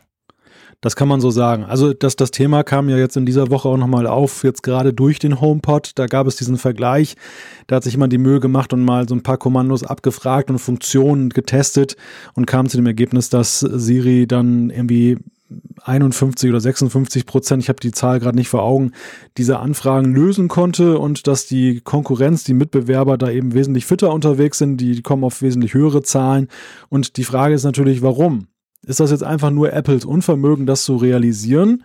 Oder steckt dahinter eine Philosophie, die letztendlich den Nutzern zugutekommt? Und letztgenanntes kann man sagen, ist der Punkt. Also ob es jedem schmeckt, ist ja letztendlich eine Frage, die wird sich dann mit der Zeit erst erweisen. Mhm. Aber es ist zumindest erstmal ein wohltuend erfrischender anderer Ansatz, den Apple da fährt gegenüber den Mitbewerbern. Das fängt nämlich damit an, dass die Datenverarbeitung lokal auf dem Gerät stattfindet und nicht in der Cloud. Mhm was schon mal ein gigantischer Unterschied zum Beispiel zu Google ist, die alles in der Cloud machen, außer quasi das Hören des Keywords natürlich, also quasi wann muss der Assistent anspringen, das muss lokal passieren, aber dann wird sofort eine Verbindung in die Cloud ähm, aufgebaut. Und dann haben wir natürlich auch den, den tollen Cloud Power von Google oder auch von Amazon. Apple macht viel mehr direkt auf dem Gerät, was natürlich gell, wenn ich das jetzt mal so salopp sage, für mich rein Security und von meinen Daten her natürlich eigentlich vorteilhaft ist, oder? Wenn quasi ja. meine Daten die Siri jetzt mal kurz durchsucht, um mir einen, ich sag mal, einen Kontakt äh, anrufen zu können, wenn das nicht nochmal über die Cloud einmal, einmal rumdreht und einmal rumkopiert wird. Ja, es ist ja so, dass das damit ja, um mal im Grundsätzlichen erstmal zu sprechen, ein, ein Thema aufgegriffen wird, was vielen Menschen, zumindest hier in Deutschland, ja doch irgendwie auf der Leber sitzt, wenn sie an, an Spracherkennung denken. Ich sehe das immer wieder in meinem Umfeld. Also bei aller Faszination, die zum Beispiel die Amazon-Geräte ausüben, was die, das akkurate Erkennen angeht, den Funktionsumfang. Ich höre immer wieder, dass dann eben Leute sagen, was, so ein Ding hast du in deinem Haushalt, äh, du mhm. holst dir deine, eine Sprachwanze sozusagen direkt ins Haus, weil natürlich diese Angst auch unterfüttert durch diese ganzen NSA-Enthüllungen der letzten Jahre eben da ist, dass alles, was dann übers Netz geht, was in der Cloud landet, was in den USA landet, dann irgendwo missbraucht werden könnte, um mich auszuforschen. Ob das sinnhaft ist oder nicht, sei mal dahingestellt, aber diese Angst ist einfach da. Und, mhm. und Apples Ansatz ist da eben der, dass sie sagen, ja, wir achten den, wir, wir berücksichtigen das, wir machen es auf dem Gerät und das hat natürlich dann, das macht die Sache wesentlich herausfordernder. Denn in der Cloud ist es natürlich wesentlich einfacher, wenn man Millionen von Sprachsamples hat und kann die dann mit Machine Learning auswerten, dass man dann eben die richtige Formel findet, um dann eben das zu erkennen und, und richtig zu verarbeiten. Während auf dem Gerät einerseits beansprucht es die Hardware mehr, den Prozessor, den Arbeitsspeicher. Das hat natürlich dann erstmal zur Folge, dass dann letztendlich die Akkulaufzeit auch möglicherweise dann stärker beeinträchtigt wird, als wenn es einfach nur raus und reingeschickt wird. Ja, und natürlich dann, es ist dann, man muss irgendwie das hinkriegen, dass die Erkennung auch hinhaut, ohne eben diesen Cloud-Vorteil zu haben. Ja, und vor allem ist es ja so, also ich meine, wir, wir müssen ehrlich sein, es ist ja nicht so, dass die Spracherkennung an und für sich, wenn ich jetzt da so einen komplexen Satz hinbrabble, die passiert ja auch bei Apple in der Cloud. Aber es ist eben so, dass die Daten, also dass nicht meine Daten oder salopp gesagt eine komplette Kopie vom Frick ähm, quasi in der Cloud bei Google sitzt und die wird dann analysiert, die wird dann verknüpft und dann kommt eine schlaue Antwort zurück, sondern eigentlich der Teil Datenanalyse, gucken, was ist denn da rum, wer ist eigentlich, wer bin ich überhaupt und mit wem bin ich eigentlich connected und so weiter. Das passiert bei Apple vor allem eben auf dem, auf dem quasi Gerät Gerät selber, so ist zumindest, ähm, das ist die Idee. Äh, da spielt Apple natürlich in die Hände, dass sie ja schon seit einigen Generationen mit Abstand die schnellsten Mobilprozessoren bauen, also der A10 und der A11 vor allem jetzt, die, die blasen ja alles andere weg. Jetzt rein mal vom, vom, vom Horsepower her. Das heißt ja nicht, dass ein Android-Smartphone aktuelles langsam wäre. Wenn man die nebeneinander hält, sieht man da keinen Unterschied. Aber zumindest vom Power her, den die Geräte haben, ist, spielt Apple im Moment in einer ganz anderen Liga. Und den Power kann man natürlich zum Beispiel nutzen, um eben solche Dinge quasi lokal zu machen. Und Apple sagt das auch selber. Sie sehen eigentlich die Zukunft der Loka bei der lokalen Intelligenz. Also nicht quasi bei der Schwarmintelligenz in der Cloud, wie das die anderen machen, sondern quasi darin, dass ihre Mobilprozessoren so schnell sind und dann auch noch, ich sag mal, künstliche Intelligenz eingepflanzt bekommen in Teilen, dass das eben quasi lokal ablaufen kann, oder? Ja, ja, so sieht's aus. Und das hat natürlich auch nebenbei gesagt noch den Vorteil, je weniger übertragen werden muss, desto weniger bin ich auch, oder desto mehr bin ich autark mit dem Gerät. Ja, genau. Also desto nutzbarer ist dieses Gerät eben auch in Situationen, wo ich keinen Netzempfang habe. Und wir wissen ja nun auch durch viele Gespräche mit Hörern oder durch, durch Einsendungen, dass eben die, die Breitband, die, die ähm, Mobilfunkversorgung beileibe noch nicht so flächendeckend ist, wie wir uns das alle wünschen würden. Und das mhm. ist natürlich dann auch, mein, mein Sprachdevice ist dann weitaus nutzbarer. Aber ja, genau. ich, ich, möchte, ich möchte an dieser Stelle mal etwas einflechten eine Überlegung in, in, diesem Zusammenhang, warum wird Siri eigentlich so negativ wahrgenommen gegenüber den anderen? Und da mhm. kam mir beim Betrachten dieser Zahlen auch die, die Frage einerseits natu natürlich diese, diese Erkennung der Sprache, vielleicht eben auch, wie flexibel Siri letzten Endes auch ist, dann, also was jetzt dann die, ob ich jetzt bestimmte Sätze gebrauchen muss oder ob sie mhm. das jetzt auch so aus dem Kontext erschließen kann. Aber ist es nicht einfach auch bei Siri der Punkt, dass Apple bislang sehr rigide ist, was das Ausweiten angeht? Also das, Doch, natürlich. Das, das ist schlichtweg so. Ich meine, der, der HomePod ist gerade so ein Paradebeispiel. Der, einer mhm. der Hauptkritikpunkte ist ja, dass ich zum Beispiel eben, ich kann Spotify da über AirPlay von meinem iPhone oder vom Mac abspielen. Ich kann es aber nicht vernünftig per Sprache steuern, weil Siri das nicht unterstützt. Ja. Und ähm, das, das, das, diese Situation ist ja, Alexa ist ja auch nur so deshalb so mächtig, weil sie ja unglaublich viele Skills anbietet, also weil sie aufschraubbar und erweiterbar ist, noch und nöcher, mhm. während ja eben Apple bislang völlig rigide, was da angeht, äh, da ist, was das angeht, also wenig Möglichkeiten bietet. Und deshalb, also ist das nicht eher so ein, weniger ein Problem der Herangehensweise als vielmehr der Philosophie? Doch, ich bin, ich bin völlig überzeugt, dass das ist genau der springende Punkt. Und das wird natürlich in der öffentlichen Wahrnehmung, wird das dann vermischt quasi. Und ich habe das selber getestet. Wie gesagt, ich habe Alexa, ich habe den Google Home zu Hause und, und ich habe natürlich Alex, äh, Siri, zumindest am, am Handgelenk, da brauche ich es. Und ich habe gerade heute vor unserer Sendung noch mal ein bisschen rumgespielt und ich habe eigentlich das Gefühl, dass rein von der Sprachverständlichkeit her, also wenn ich was sage, checkt er, was ich eigentlich will, habe ich eigentlich nicht das Gefühl, dass Siri extrem viel schlechter ist als Google oder auch als Alexa. Aber es ist genau der Punkt. Was dann zurückkommt im Sinn von, kann ich das? Kann ich jetzt im Web suchen und das rausziehen und dann eine, eine schlaue, eine schlaue Übersicht oder Antwort formulieren? Da ist Siri in der Tat viel schlechter, einfach weil sie, wie du gesagt hast, wenn man bei Alexa die Skills jetzt meint, da sagt sie eigentlich schön, das heißt ja Fähigkeiten. Und genau, da, da fehlt es einfach Siri. Die versteht zwar alles, aber sie kann halt viel nicht, weil sie sagt, sorry, kann ich nicht, ich kann keine Flüge checken, ich kann keine etc., weil das nicht funktional noch nicht eingebaut ist. Und beim, beim HomePod, das konnte man ja auch schon lesen, da geht's ja noch weiter. Also es ist ja so, Siri auf dem, auf dem iPhone oder iPad kann viel, viel, viel, viel mehr als auf dem HomePod. Also auf dem HomePod selber hat man von diesem Feature-Set, das an sich schon, sage ich mal, weniger breit ist als zum Beispiel bei Google oder bei Amazon, hat man da noch mal äh, Dinge weggelassen. Und das ist natürlich ich sag mal, das ist der, das ist natürlich der, der öffentlich, der Wahrnehmung von Siri nicht unbedingt förderlich, weil man dann sagt, ja, die versteht ja nichts, die versteht schon alles, aber sie kann oft einfach nie keine Antwort mir liefern. Ja, die Frage ist, ist, ist es dann förderlich oder ist es das Gegenteil? Denn ich glaube, Apples Gedanke dahinter ist ja, und das, das kommt mir manchmal so bei der Benutzung dann vom Echo, ähm, dass eine gewisse Wertigkeit da sein soll. Also es ist ja auch unglaublich viel Schrott letzten ja, Endes dann für, für, für Echo dann da als da ist so viel Quatsch dabei. Ja. Ja. Also wirklich so Dinger, die nicht vernünftig funktionieren, angefangen damit, oder wo ich mich dann irgendwie auf irgendwelchen ominösen Websites erstmal registrieren soll und soll meine Dienste damit verbinden, wo ich dann auch gleich mal von Abstand nehme, weil ich denke, nee, was, was will da jetzt da irgendwie mit Facebook sich von mir verbinden mhm. und so. Also das, das, ist ziemlich offen, das ist ziemlich liberal und, und dementsprechend natürlich auch dann mitunter ein bisschen schrottig wirkend, während ja. das, das Angebot bislang, was für Siri da ist, natürlich schon sehr erlesen ist. Also das ist ja, ja die Philosophie, die Apple fährt, sowohl was CarPlay angeht, wir haben es ja mal besprochen, und bei Siri auch. Also es lässt sich ein roter Faden erkennen. Ob man ihn gut findet, ist die andere Sache. Ich, also für mir persönlich ist es ein bisschen zu wenig. Ja. Ich würde, ich würde ich mir wünschen, auch. also ich finde, ich finde grundsätzlich ähm, so eine Auslese oder ein, ein, einen gewissen Qualitätsstandard sinnvoll und gut und richtig. Aber nicht um, um den Preis von Vielfalt. Und die Vielfalt ja. ist ja da leidet doch sehr drunter. Ja, natürlich. Und ich, ich finde ich finde persönlich, und das ist ein Thema, da dürft ihr uns gerne schreiben, liebe Hörerinnen und Hörer, wie, wie ihr das beschäftigt. Ich gebe ja zu, ich bin ja sozusagen ein Siri-Novize. Aber was mir schon auffällt, ist, gerade vor allem natürlich im, im Unterschied zu Google, ähm, gerade bei so ich sag mal eigentlich in Anführungszeichen einfachen Webabfragen, also wo du eigentlich einfach Google öffnen musst und das eingeben und dann musst du es halt entsprechend clever mir dann wieder erzählen. Da ist Siri zum Teil deutlich schlechter. Das mag daran liegen. Ich gebe zu, ich habe das erst irgendwie diese Woche mal wo gelesen. Ähm, weißt du, wie Siri im Web sucht?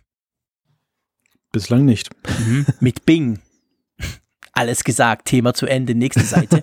Also das ist tatsächlich so. Also, also Siri nutzt nicht Google, wenn sie was wissen will im Web. Die kann schon auch im, im Internet surfen quasi und suchen, sondern die nutzt Bing. Und ja, ich glaube, das Thema müssen wir nicht mehr weiter vertiefen, aber damit ist natürlich unter Umständen schon einiges erklärt. Jeder, der diese Suchmaschine von Microsoft selber nutzt, stellt fest, pff, da ist zwar auch viel drin, aber da ist viel mehr Schrott drin als bei Google und oft ist es nicht sehr akkurat. Also das ist spannend. Ich weiß nicht, woher das kommt. Das, keine Ahnung, ob man da einfach Google eins auswischen wollte oder so. Aber das ist sicher ein Punkt, der, der, der, ich sag mal, Siri jetzt nicht unbedingt hilft, was die Intelligenz anbelangt, im Web zu suchen und da äh, schlaue Antworten zu finden.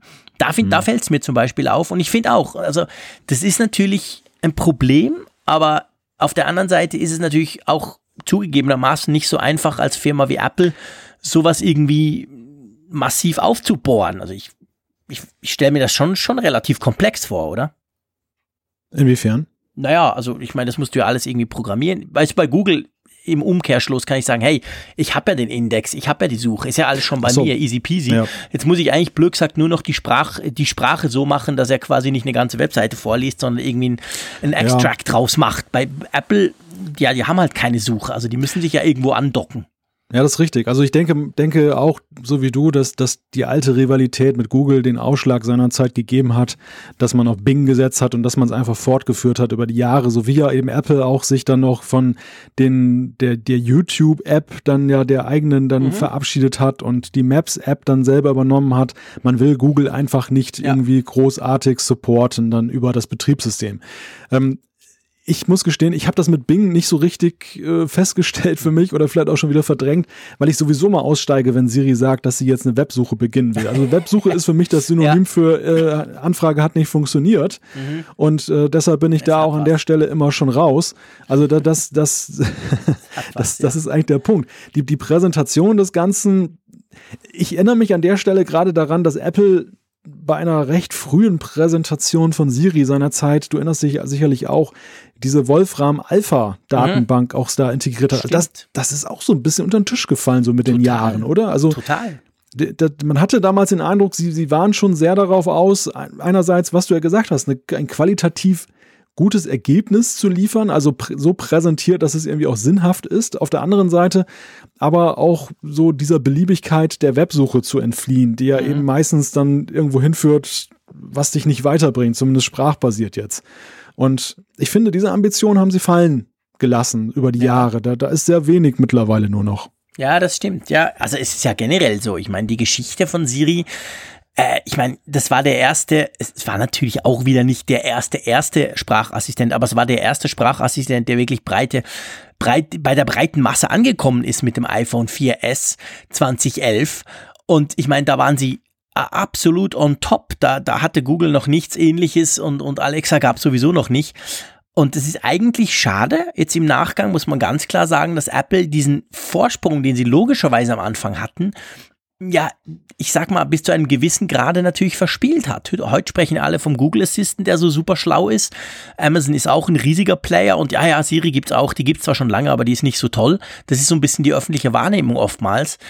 Und gut, man, man kann schon sehen, dass Apple natürlich dran arbeitet. Ich glaube, gerade mit iOS 11, aber auch mit iOS 10 kam ja einiges zusätzlich, zumindest auf dem iPhone oder iPad, für Siri. Also da wurde Siri schon, schon erweitert und die Möglichkeit, dass man eben auch mit Apps eigentlich interagieren könnte und so, wenn es die Entwickler dann äh, implementieren würden. Aber alles in allem hat man schon das Gefühl, die anderen, die haben da so eine andere Pace am Laufen. Also das geht schneller, was die Entwicklung ihrer Sprachassistenten anbelangt, als bei Apple. Ja, man muss aber auch dazu sagen, dass es ja schon ein Phänomen war für Apple, dass sie vor allen anderen eine Technologie nach vorne pushen wollen. Ja, stimmt. Das, das, das haben wir auch nicht alle Tage. Sie sind ja eigentlich meisterhaft darin, Dinge aufzugreifen, die andere schon probiert haben. Ja. Also Beispiel HomePod, da sind wir wieder beim HomePod. Die anderen haben alle schon ihre Lautsprecher und jetzt kommt Apple und äh, will das mal eben revolutionieren und die Welt schaut auf Apple. Was machen sie da? Ja. Haben sie es hingekriegt? Was machen sie anders? Und wird das zum Erfolg? Und ähm, bei, bei der Sprachsache, da waren sie allen allen anderen voraus, muss man sagen, zumindest was den Massenmarkt anging. Und alles stand so ein bisschen sprachlos davor, muss man sagen. Also einerseits war es, glaube ich, auch noch die Zeit, wo einfach die Übertragungsraten, die, die ersten Siri-Sachen waren ja irgendwie ein bisschen schwierig, möchte ich mhm. sagen. Also du mhm. hattest entweder eine schlechte Mobilfunkverbindung und dann dauert es ewig. Ich hatte häufig die Antwort von wegen, ich habe momentan keine gute Verbindung oder ja, genau. geht momentan nicht. Und dann ging so diese Backup-Funktion los, die so ganz rudimentäre Spracherkennung nur im Gerät gemacht hat. Das war dann auch eher frustrierend als belustigend. Und ähm, insgesamt muss man ja auch sagen, die, dieser, dieser Wechsel für die Menschen, die, die ja gerade denen ja gerade abgewöhnt wurde, Tastaturen zu bedienen und Touch zu nutzen, das war vielleicht auch ein bisschen zu früh. Also die waren noch nicht bereit. Die meisten Menschen haben keinen Sinn ja. darin gesehen, damals so früh ähm, umzusteigen auf Sprache. Das schien ihnen nicht äh, sinnvoll zu sein. Ja, und jetzt ist es ja die, um, jetzt sind die umgekehrten Vorzeichen. Jetzt haben wir große Player wie Google und Amazon, die das jetzt massenmarktfähig gemacht haben. Und jetzt kommt Apple wieder. Und man, man hört ja allen halben, dass sie ja auch mit den künftigen iOS-Releases planen, da jetzt auch wieder stärker in Siri einzusteigen. Also mhm. möglicherweise, ich, ich würde Apple da nicht verloren geben. Ich, ich glaube, die brauchen eigentlich eher dieses, die anderen rennen vorweg mhm. und äh, sie nutzen dieses solide Fundament und bauen es aus. Wahrscheinlich ja. wird es im zweiten Wurf erfolgreicher. Ja, das ist so. Also das, das ist natürlich das ist eine steile Theorie, aber ich glaube, ich, ich, ich kann mich dir anschließen. Also quasi, jetzt gucken wir mal, oh, die anderen, die haben viel gemacht, hey, aber wie machen die das? Ja, wir machen es ein bisschen anders, wir machen es ein bisschen besser und wir kommen dann wieder. Ich glaube schon auch, zumal man natürlich auch weiß, und ich meine, das weiß Google, das weiß Amazon, das weiß sicher auch Apple, diese Sprachassistenten, die, die werden ja nicht gemacht zum Selbstzweck. Die werden ja nicht primär gemacht zum sagen, hey cool, wir haben einen Sprachassistenten, wo du mit sprechen kannst. Wir haben dann so einen Lautsprecher, wo du reinquasseln kannst und der quasselt dann zurück.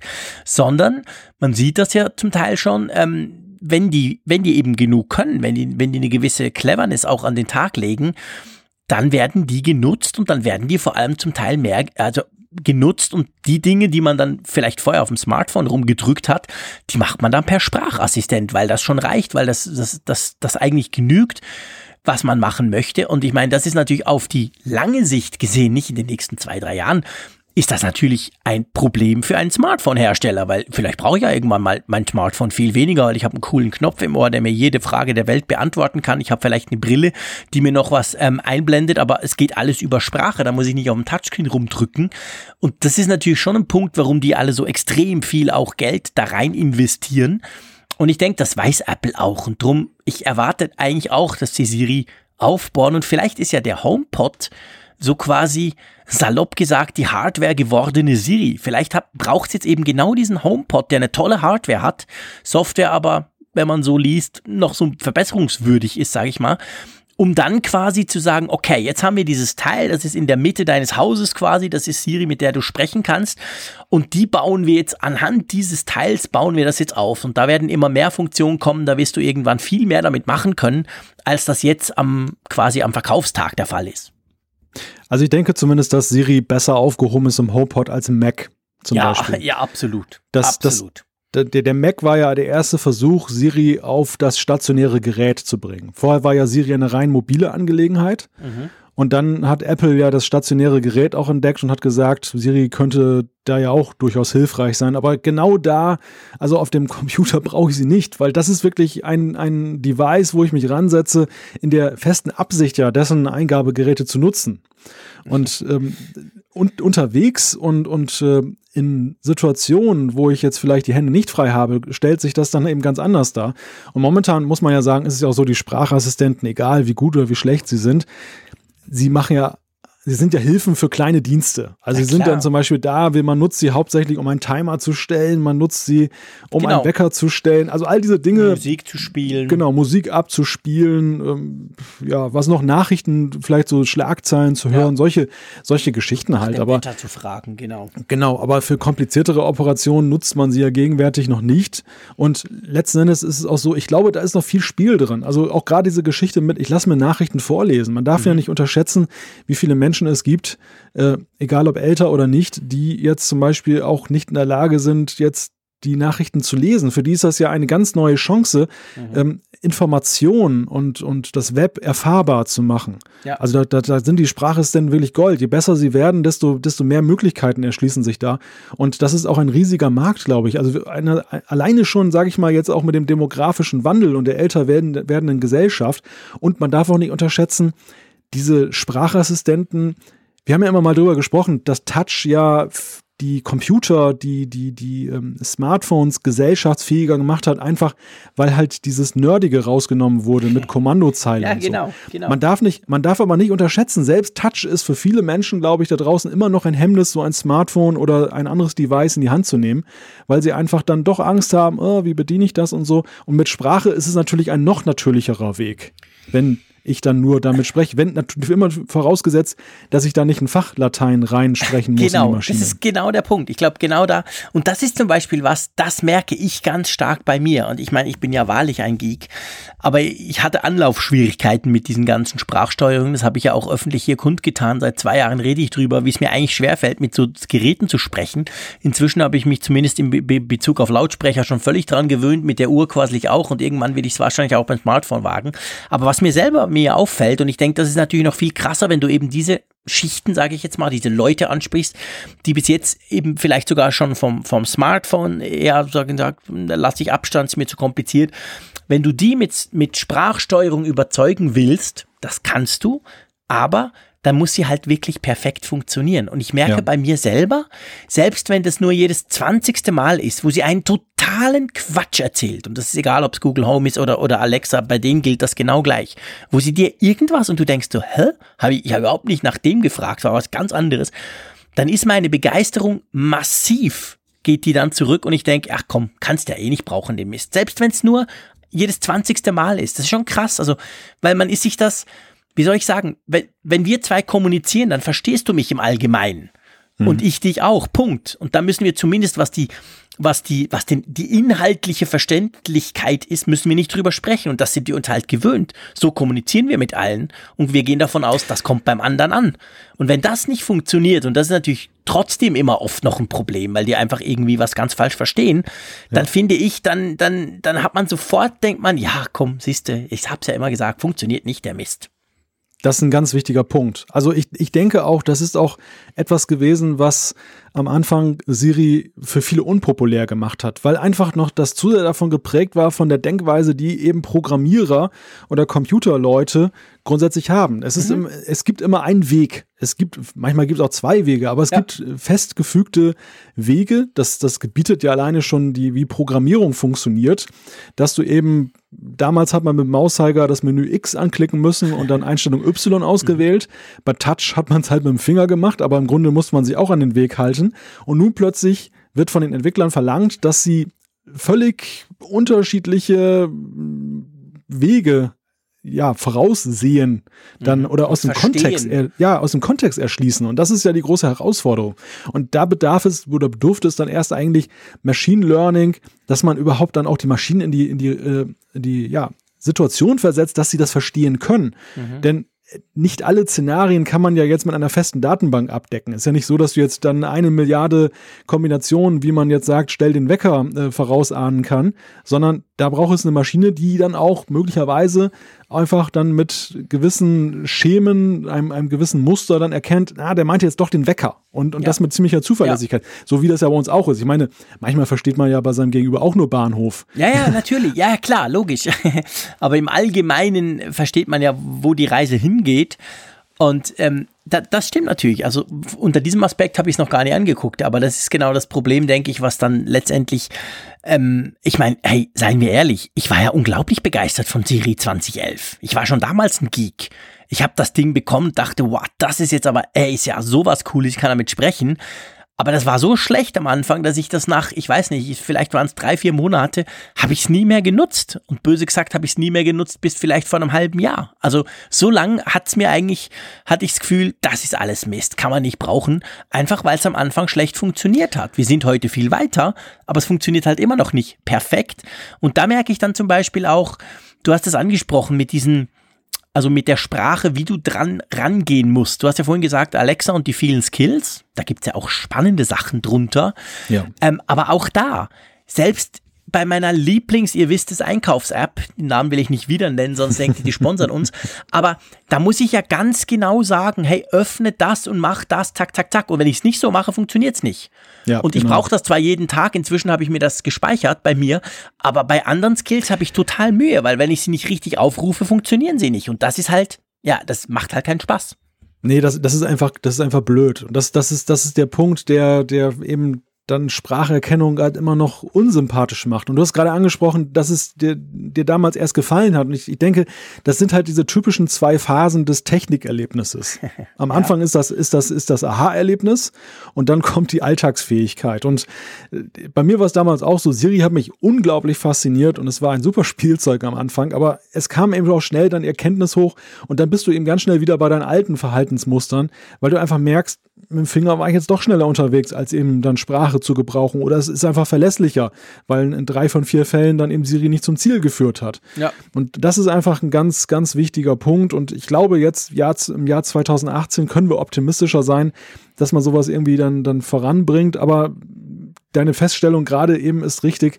Also ich, ich erlebe es auch so. Wir sind noch sehr weit am Anfang des Weges, auch wenn wir manchmal das Gefühl haben, es funktioniert schon extrem gut. Ja, ja genau, genau. Ich glaube auch. Und gerade in der Sprachsteuerung und in der, in der möglichst natürlichen äh, Sprache, wie du mit den Dingern sprechen können solltest, ich denke, da muss noch viel gehen, aber das wird funktionieren, wenn man sich anschaut, was die künstliche Intelligenz, was die für Riesenschritte vorwärts macht. Das ist ja zum Teil auch beängstigend. Aber in dem Fall würde dann was Positives rauskommen, dass die uns einfach besser verstehen. Also das, das klappt schon, denke ich. So, ich würde sagen, wir lassen Siri mal Siri sein und ähm, springen einfach rüber, wenn du einverstanden bist, zur Umfrage der Woche, beziehungsweise zur letzten Umfrage der Woche, die ja auch um Siri ging. ja, genau. Also 1514 Teilnehmer haben sich beteiligt. Es ging um die Frage, hast du die Siri-Sprachaktivierung eingeschaltet? Ihr wisst ja, dieses Keyword mit Hey und dann kommt dann der Apparat. Und das Ergebnis ist, ja, durchaus positiv, oder? Ja, absolut. Also ich meine, wir haben, wir hatten ja zwei Möglichkeiten vom Ja. Wir haben gesagt, ja, nutze ich aber selten oder gar nicht und dann ja, nutze ich auch. Also die größte Gruppe mit 34,8 Prozent ist quasi, ja, ich habe es zwar aktiviert, aber eigentlich brauche ich selten oder gar nicht. Und dann 31 Prozent sagen ja und das nutze ich auch. Und das zusammengezählt gibt ja dann deutlich über 60 Prozent, wo man zumindest die Funktion aktiviert hat und mindestens ein Drittel sagt auch ganz klar ja, doch, das nutze ich. Und dann, ähm, ja, der Rest sagt ganz klar nein. Also da war vor allem dann das ständige Mithören und das ist ja eigentlich auch interessant, das ist doch immerhin 10 Prozent, die eben auch beim Smartphone diese Angst quasi äh, haben und sagen, ja, ist nicht das, was ich eigentlich will. Wobei ich finde es ja witzig, du hast vorhin gesagt, bei den Assistenten, das kriege ich auch immer zu hören. Jedes Mal, wenn ich irgendeinem erzähle, der jetzt vielleicht nicht so technikaffin ist, ich habe so ein Google Home oder sei es ein Alexa zu Hause, dann, dann kommt sofort, ja, aber was, also was und der hört dich dann immer ab, oh Gott, wie schrecklich. Und beim Smartphone hat ja das Gefühl eigentlich niemand. Obwohl die Dinger schon viel länger zuhören. Ich meine, Siri, wie gesagt, das war 2011, kam das iPhone 4S raus und die, die Google-Dinger können es auch schon recht lange und die sind ja eigentlich auch immer auf Standby, aber da macht sich lustigerweise keiner Sorgen drum. Ja, und sie können ja auch viel mehr. Also sie können der, viel mehr, der, genau. Der Punkt ist ja, sie können ja eben auch dein, deine Location dann weitergeben, sie können Bewegungsprofile weitergeben. Ja, alles, wenn man, genau. Wenn man unterstellt, dass das eine Wanze ist, wäre das Smartphone viel gefährlicher. Ja. Deshalb finde ich es auch mal so witzig, dass Leute sagen, oh Gottes Willen, also so eine Alexa kommt mir nicht in mein Schlafzimmer, mhm. aber, aber gleich neben ihrem Nachttisch haben sie dann das Smartphone liegen, das dann ja. die ganze Nacht per Sprachaktivierung dann eben mithört.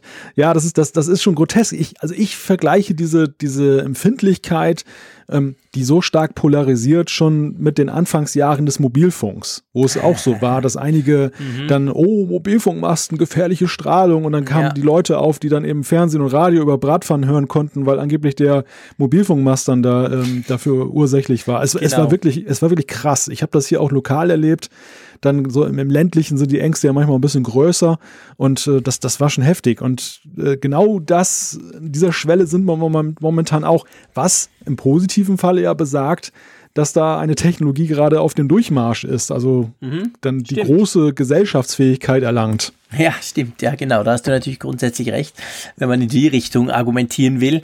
Was ich noch spannend finde bei den, bei, beim Nein-Anteil, ähm, ist diese 4, 4, äh, irgendwas Prozent, die sagen Nein, und zwar aktiviert Siri zu oft ohne mein Zutun. Also quasi, wenn du die Möglichkeit, dass du eben das Hey-Keyword äh, rufen kannst, aktiviert hast, dann passiert mir das zu oft, ohne dass ich was mache. Das finde ich insofern spannend, weil bei den Lautsprechern, also eben bei zum Beispiel dem von Amazon und dem Google Home, da fällt mir das auch auf. Gefühlt zwar mehr bei Alexa, ich habe bei mir im Wohnzimmer, äh, in der Küche extra beide. Ich habe so ein, so ein Echo Dot und daneben den Google Home. Ich brauche meistens den Google Home, aber um das so ein bisschen vergleichen zu können, habe ich die beide zusammen, sind die da. Und mir fällt auf, dass ab und zu quasselt irgendwie Alexa einfach rein, so im Sinn von, dann erzählt sie was oder habe ich nicht verstanden oder ich weiß nicht, wie ich dir helfen kann, ohne dass ich irgendwas gesagt habe in, in Bezug auf das Keyword. Bei Siri passiert mir das eigentlich nie. Wie sieht es bei dir aus? Genau umgekehrt. Na, witzig. Also ich, ich stelle fest, dass das, ähm, das Echo, ich sage jetzt nicht das Wort mit A. Ja, genau, ich habe es schon zu oft gesagt, ich musste meinen hier auch deaktivieren. Ja, ja, also ich glaube, du hast schon da hunderte Geräte da draußen an den Hör bei den Hörern aktiviert. Nein, aber ich, ich stelle halt fest, dass das Echo-Gerät da grundsätzlich sensibler ist und, und richtig ähm, dann auch heraushört. Man, also äh, meistens ist es eher ein Nutzerfehler, dass ich halt dann irgendwie über das Gerät gerade was erzähle Aha. und dann diesen Namen sage und dann geht es halt an, aber da bin ja. ich ja selber schuld dran. Ja. Während bei Siri ist es echt so, und das, das begann ja mit iOS 10, ich habe es ja, ja in den letzten zwei Jahren noch ein paar Mal thematisiert, mhm. dass ähm, diese Empfindlichkeit viel zu hoch eingestellt war, dass dann im Auto, wenn man dann irgendwie dann Musik hörte oder oder ein Podcast ständig anging, ohne dass jemand das, das Keyword mhm. gesagt hat. Mhm. Ich stelle mittlerweile fest, es wird besser. Okay. Das ist wirklich so, seit iOS 11 ist die Quote entwickelt sich zum Positiven und ich muss sogar gestehen, in den letzten Tagen und Wochen kann ich mich nicht daran erinnern, dass es mal wieder die Fehlaktivierung gab. Es war auch bei uns so, das stimmt. Wir haben natürlich im Podcast, haben wir das immer wieder gehört, über, über lange Monate von Leuten, die gesagt haben, ja, im Auto, immer wenn ihr das sagt, dann zack, springt der gleich an. Das hat völlig abgenommen. Da haben wir fast gar keine Mails mehr gekriegt in letzter Zeit. Also das würde deine Theorie unterstützen. Ich werfe jetzt mal einfach die These in den Raum, dass Schweizerdeutsch, spezifisch Berndeutsch, wie ich es natürlich zu Hause spreche, wahrscheinlich mehr Wörter beinhaltet, die ähnlich sind wie das Keyword für, für, für den Echo Dot, als für Siri. Drum springt bei mir eben der viel mehr an, als das Siri der Fall ist. Interessante These. Also ich weiß es nicht, aber ich könnte es mir vorstellen, weil ich nehme nicht an, dass mein Echo Dot sich so stark von deinem unterscheidet. Ähm, von dem her ist das eigentlich ganz witzig, aber könnte ja sein. Vielleicht Schweizerdeutsch ist eine komische Sprache, in der Tat. Da gibt's vielleicht mehr solche, solche Laute oder so, die, die, die dann eben das kleine Teil als Befehl äh, zum Hinhören interpretiert. Who knows? Ich werde es ein bisschen beobachten. Vielleicht redest du einfach nur zu viel, mein Lieber. Nein, wie kommst du darauf? Also sowas jetzt aber auch. Ich breche ja hier gleich die Sendung ab bei einer Stunde 18. ja, das könnte natürlich auch sein. Das ist natürlich definitiv so, wobei dann, dann wäre es ja gleichberechtigt, weil Siri muss ja auch zuhören. Ja, stimmt. Also stimmt. von dem her gesehen. Und auch Google Home. Also die müssen das ja alles anhören, was ich den ganzen Tag rumquassle und meine Kinder auch. Die, die sprechen mindestens so viel wie ich. Und da ist es nicht. Das würde deine Theorie ähm, widerlegen. Aber ich habe den Hinweis schon verstanden, lieber Malte. Drum lass uns schnell mal zur aktuellen Umfrage der Woche switchen. ja, nachdem wir jetzt so viel über Sprachassistenten und äh, Siri gesprochen haben, wollen wir jetzt mal das Thema Apple Watch mal zur Abwechslung nehmen. Wir hatten ja vorhin die, die Sache mit den Uhren und äh, wir stellen einfach mal die Frage, wie ist das bei euch? Hat die Apple Watch bei euch die analoge Armbanduhr ersetzt? Und da gibt es diesmal drei Antwortoptionen. Mhm. Und zwar, ja, ich trage nur noch die Apple Watch. Nein, ich trage auch noch analoge Armbanduhren. Oder ich besitze gar keine Apple Watch. Also, genau. dass wir mal so ein bisschen sehen, ob das jetzt eben mal in Bezug einfach spezifisch auf die Frage, ja, aber Armbanduhren werden verdrängt von Apple Watch, diese Theorie gibt's ja immer wieder. Ich habe gesagt, warum ich zumindest in Bezug auf die schweizerische Uhrenindustrie da nicht so Angst habe, aber grundsätzlich ist das natürlich unter Umständen ein Trend, gerade in den billigeren, günstigeren Uhren, ähm, die man eben gern mal austauscht, zum Beispiel gegen eine Smartwatch, weil man sagt, die kann ja viel mehr. Und das wollen wir jetzt einfach von euch mal wissen in dieser Woche. Ja, Malte, jetzt wenn ich so angucke und du mir noch vorwirfst, dass ich viel zu viel quassle, machen wir noch Feedback oder sagen wir, die Sendung ist eigentlich wieder in unserem Nein. schönen üblichen Rhythmus? Wir machen Feedback. Ich glaube, keiner beschwert sich darüber, wenn Gut. wir ein paar Zuschriften zu Gehör bringen. Dann darfst du loslegen, weil ich habe ja schon viel zu viel gesprochen. ich, ich höre so ein bisschen beleidigte Leberwurst und Bären raus gerade. ich dachte, ich versuch's mal, aber es kam zumindest an bei dir. Nein, nein, ich bin nicht beleidigt. Ich bin bester Laune, wenn ich mit dir podcasten darf. Also leg mal los.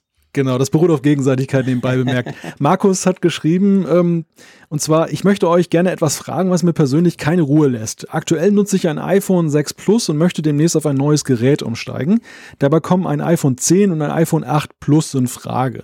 Grundsätzlich tendiere ich zum iPhone 10, aber mir lässt es keine Ruhe, dass das Display des iPhone 10 kleiner bzw. genauer gesagt schmaler ist als das des Plus-Modells.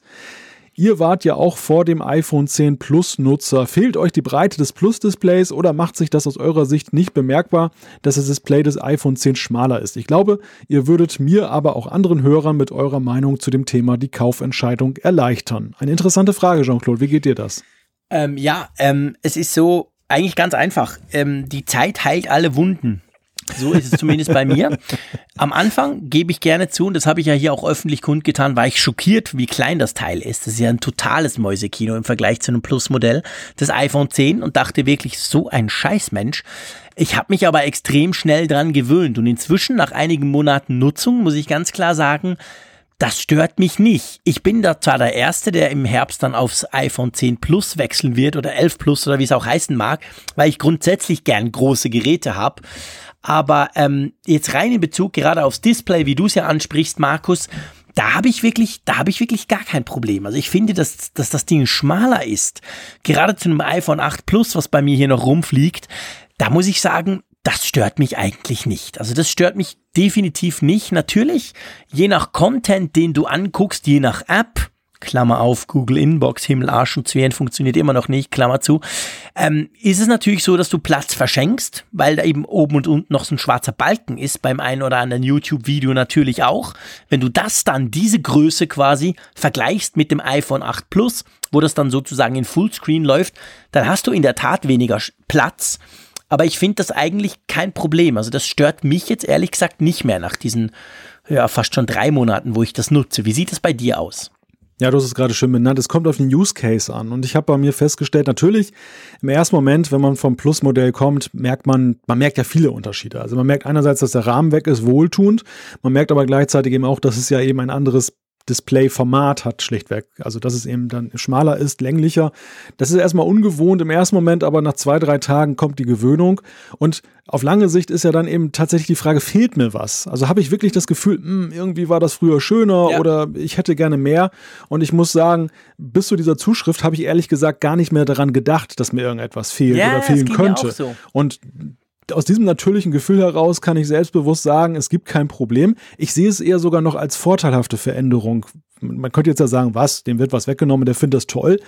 Ich finde es toll, weil ich sehr viel, und deshalb, da sind wir wieder beim Thema Use Case, ich lese sehr viel auf dem iPhone. Also ich kriege E-Mails, ich lese auch mhm. gerne mal Artikel und so weiter. Und da habe ich festgestellt, dass die Textspalten dann eben schmaler umbrechen. Und man, man kennt es aus der Zeitung, also lange Lauftexte sind eben schwerer zu lesen, mhm. einfach weil das Auge dann konzentrierter ist. Und wenn die so länglicher sind, also in der Höhe größer, aber nicht so breit, kann man sie besser konsumieren. Und da muss ich echt sagen, empfinde ich das sogar als deutliche Verbesserung gegenüber vorher. Mhm. Ja, das hat was, das stimmt. Also ich finde auch, es, es, es geht mir wie dir. Also ich, ich, ich, es war mir gar nicht mehr bewusst, dass das ja ein Problem sein könnte. Ich habe das iPhone 8 Plus 2 jetzt ab und zu wieder im Einsatz, weil ich da nämlich die, die iOS 10, ähm, 11 3 Beta drauf habe und immer wieder gucke, ist was anders, wie funktioniert das.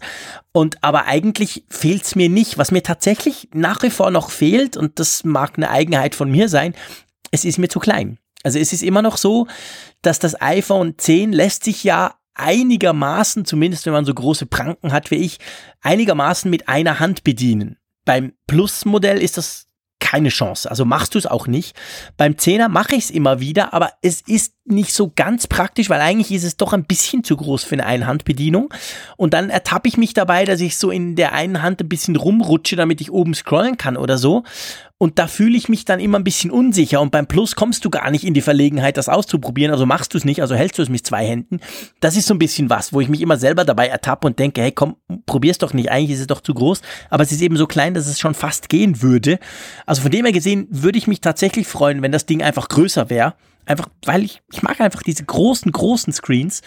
Aber ähm, sonst jetzt rein bedientechnisch her habe ich auch ähm, Klar ist es anders, aber ich habe mich super schnell dran gewöhnt und würde dafür eben diesen Screen vor allem natürlich nie mehr hergeben, der so gut ist und so randlos.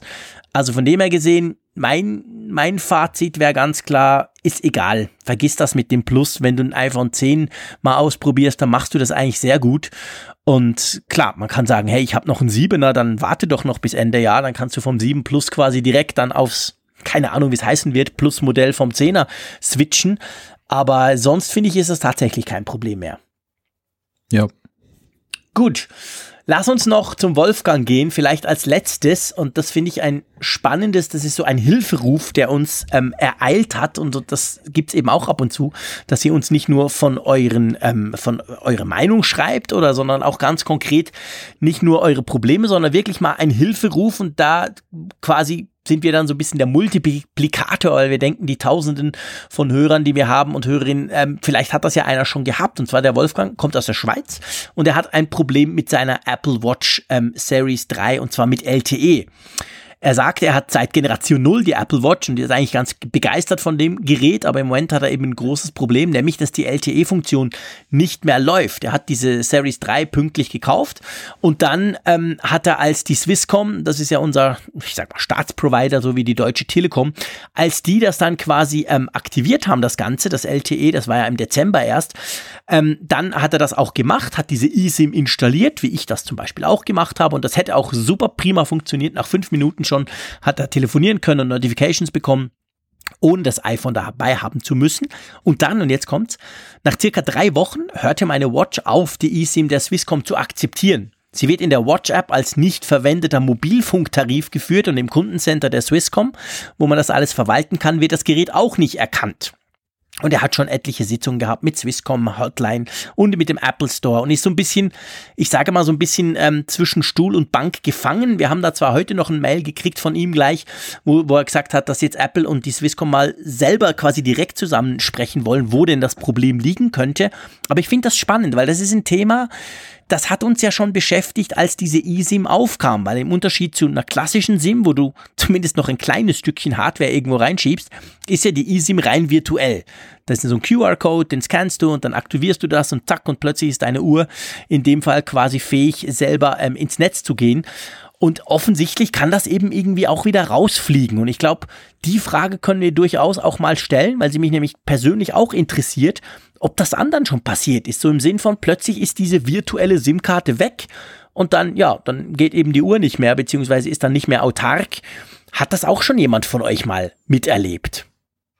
Ja, also interessant an der ganzen Geschichte ist ja auch, dass in der Schweiz der Staat ja sich auch hingezogen hat. Du hast ja seinerzeit Massiv, darüber berichtet, ja. dass, dass es ja etwas braucht und es lag ja augenscheinlich auch gerade irgendwo im Zusammenspiel zwischen den Providern und Apple, dass da irgendwelche Fragen offen waren, die noch geklärt ja. werden mussten, sei es jetzt technisch oder organisatorisch, man weiß es nicht.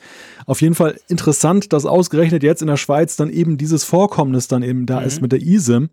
Und äh, mir sind solche Fälle aus Deutschland bisher noch nicht bekannt, aber vielleicht gibt es die ja tatsächlich. Und dann, wenn wir das hier mal zusammentragen, können wir vielleicht da so eine Art Wissensaustausch machen, der dann allen weiterhilft. Ja, genau, weil ich denke, es, es macht jetzt keinen Sinn, äh, wenn wir, wenn wir für den, für den Wolfgang quasi ähm, spekulieren. Also bei mir wäre das erste, was ich gesagt hätte, wäre, probier mal im Kundencenter das alles rauszuschmeißen, quasi den Vertrag in Anführungszeichen zu canceln und dann das Gerät neu hinzuzufügen. Aber ich gehe davon aus, du hast ja mit Swisscom gesprochen, mit Apple, das haben sie sicher alles schon probiert. Also das ist irgendeine vertracktere Sache, aber ganz generell gesprochen nimmt es mich wirklich Wunder, ob diese, diese SIM-Karte quasi auch vielleicht bei, vielleicht ist ja mal einem Telekom-Kunden passiert, dass sie rausflog, vielleicht nicht für immer, vielleicht war sie dann einen Tag später wieder da, aber einfach mal so ein bisschen Lasst uns doch mal wissen, wie, wie, das so bei euch funktioniert, die, die die LTE-Version der Apple Watch 3 im Einsatz haben. Ob das alles so smooth und locker funktioniert wie bei mir. Bei mir ist das seit dem ersten Tag geht das und das flog nie raus und das geht eigentlich immer. Oder ob es da auch schon bei anderen das eine oder andere Problem gab. Genau. So, jetzt würde ich aber sagen, ich habe definitiv zu viel und genug gequatscht. Drum nehmen wir auch kein zusätzliches Feedback mehr rein sondern ähm, wir hoffen jetzt natürlich, dass ganz viele von euch Lust haben, uns zu treffen im Juni. Drum, die gehen auf apfelfunk.com slash Frankfurt und gucken sich das mal an, ob das etwas wäre für sie. Und wir eröffnen dann quasi jetzt die, ähm, die Phase, wo ihr euch anmelden könnt dafür und wir gucken dann, wie wir die 90 voll kriegen. Das wäre eine schöne Sache. Und was auch eine schöne Sache ist, dass wir uns ja in einer Woche schon wieder hören. Auch da werden wir wieder über Apple-Themen sprechen. Vielleicht gibt's ja dann schon wieder irgendwelche News, who knows. Von dem her gesehen sage ich einfach Tschüss aus Bern, hat großen Spaß gemacht, Malte, und ich freue mich schon auf nächste Woche. Tschüss. Ich kann all das Positive bestätigen und schließe mit den Worten, pass auf deine Holzmöbel auf, Jean-Claude. Alle Folgen im Überblick, Neuigkeiten per Push-Nachricht, Umfragen und die Hörerkarte, dies und mehr in Funkgerät, der App zum Apfelfunk. Kostenlos im App Store.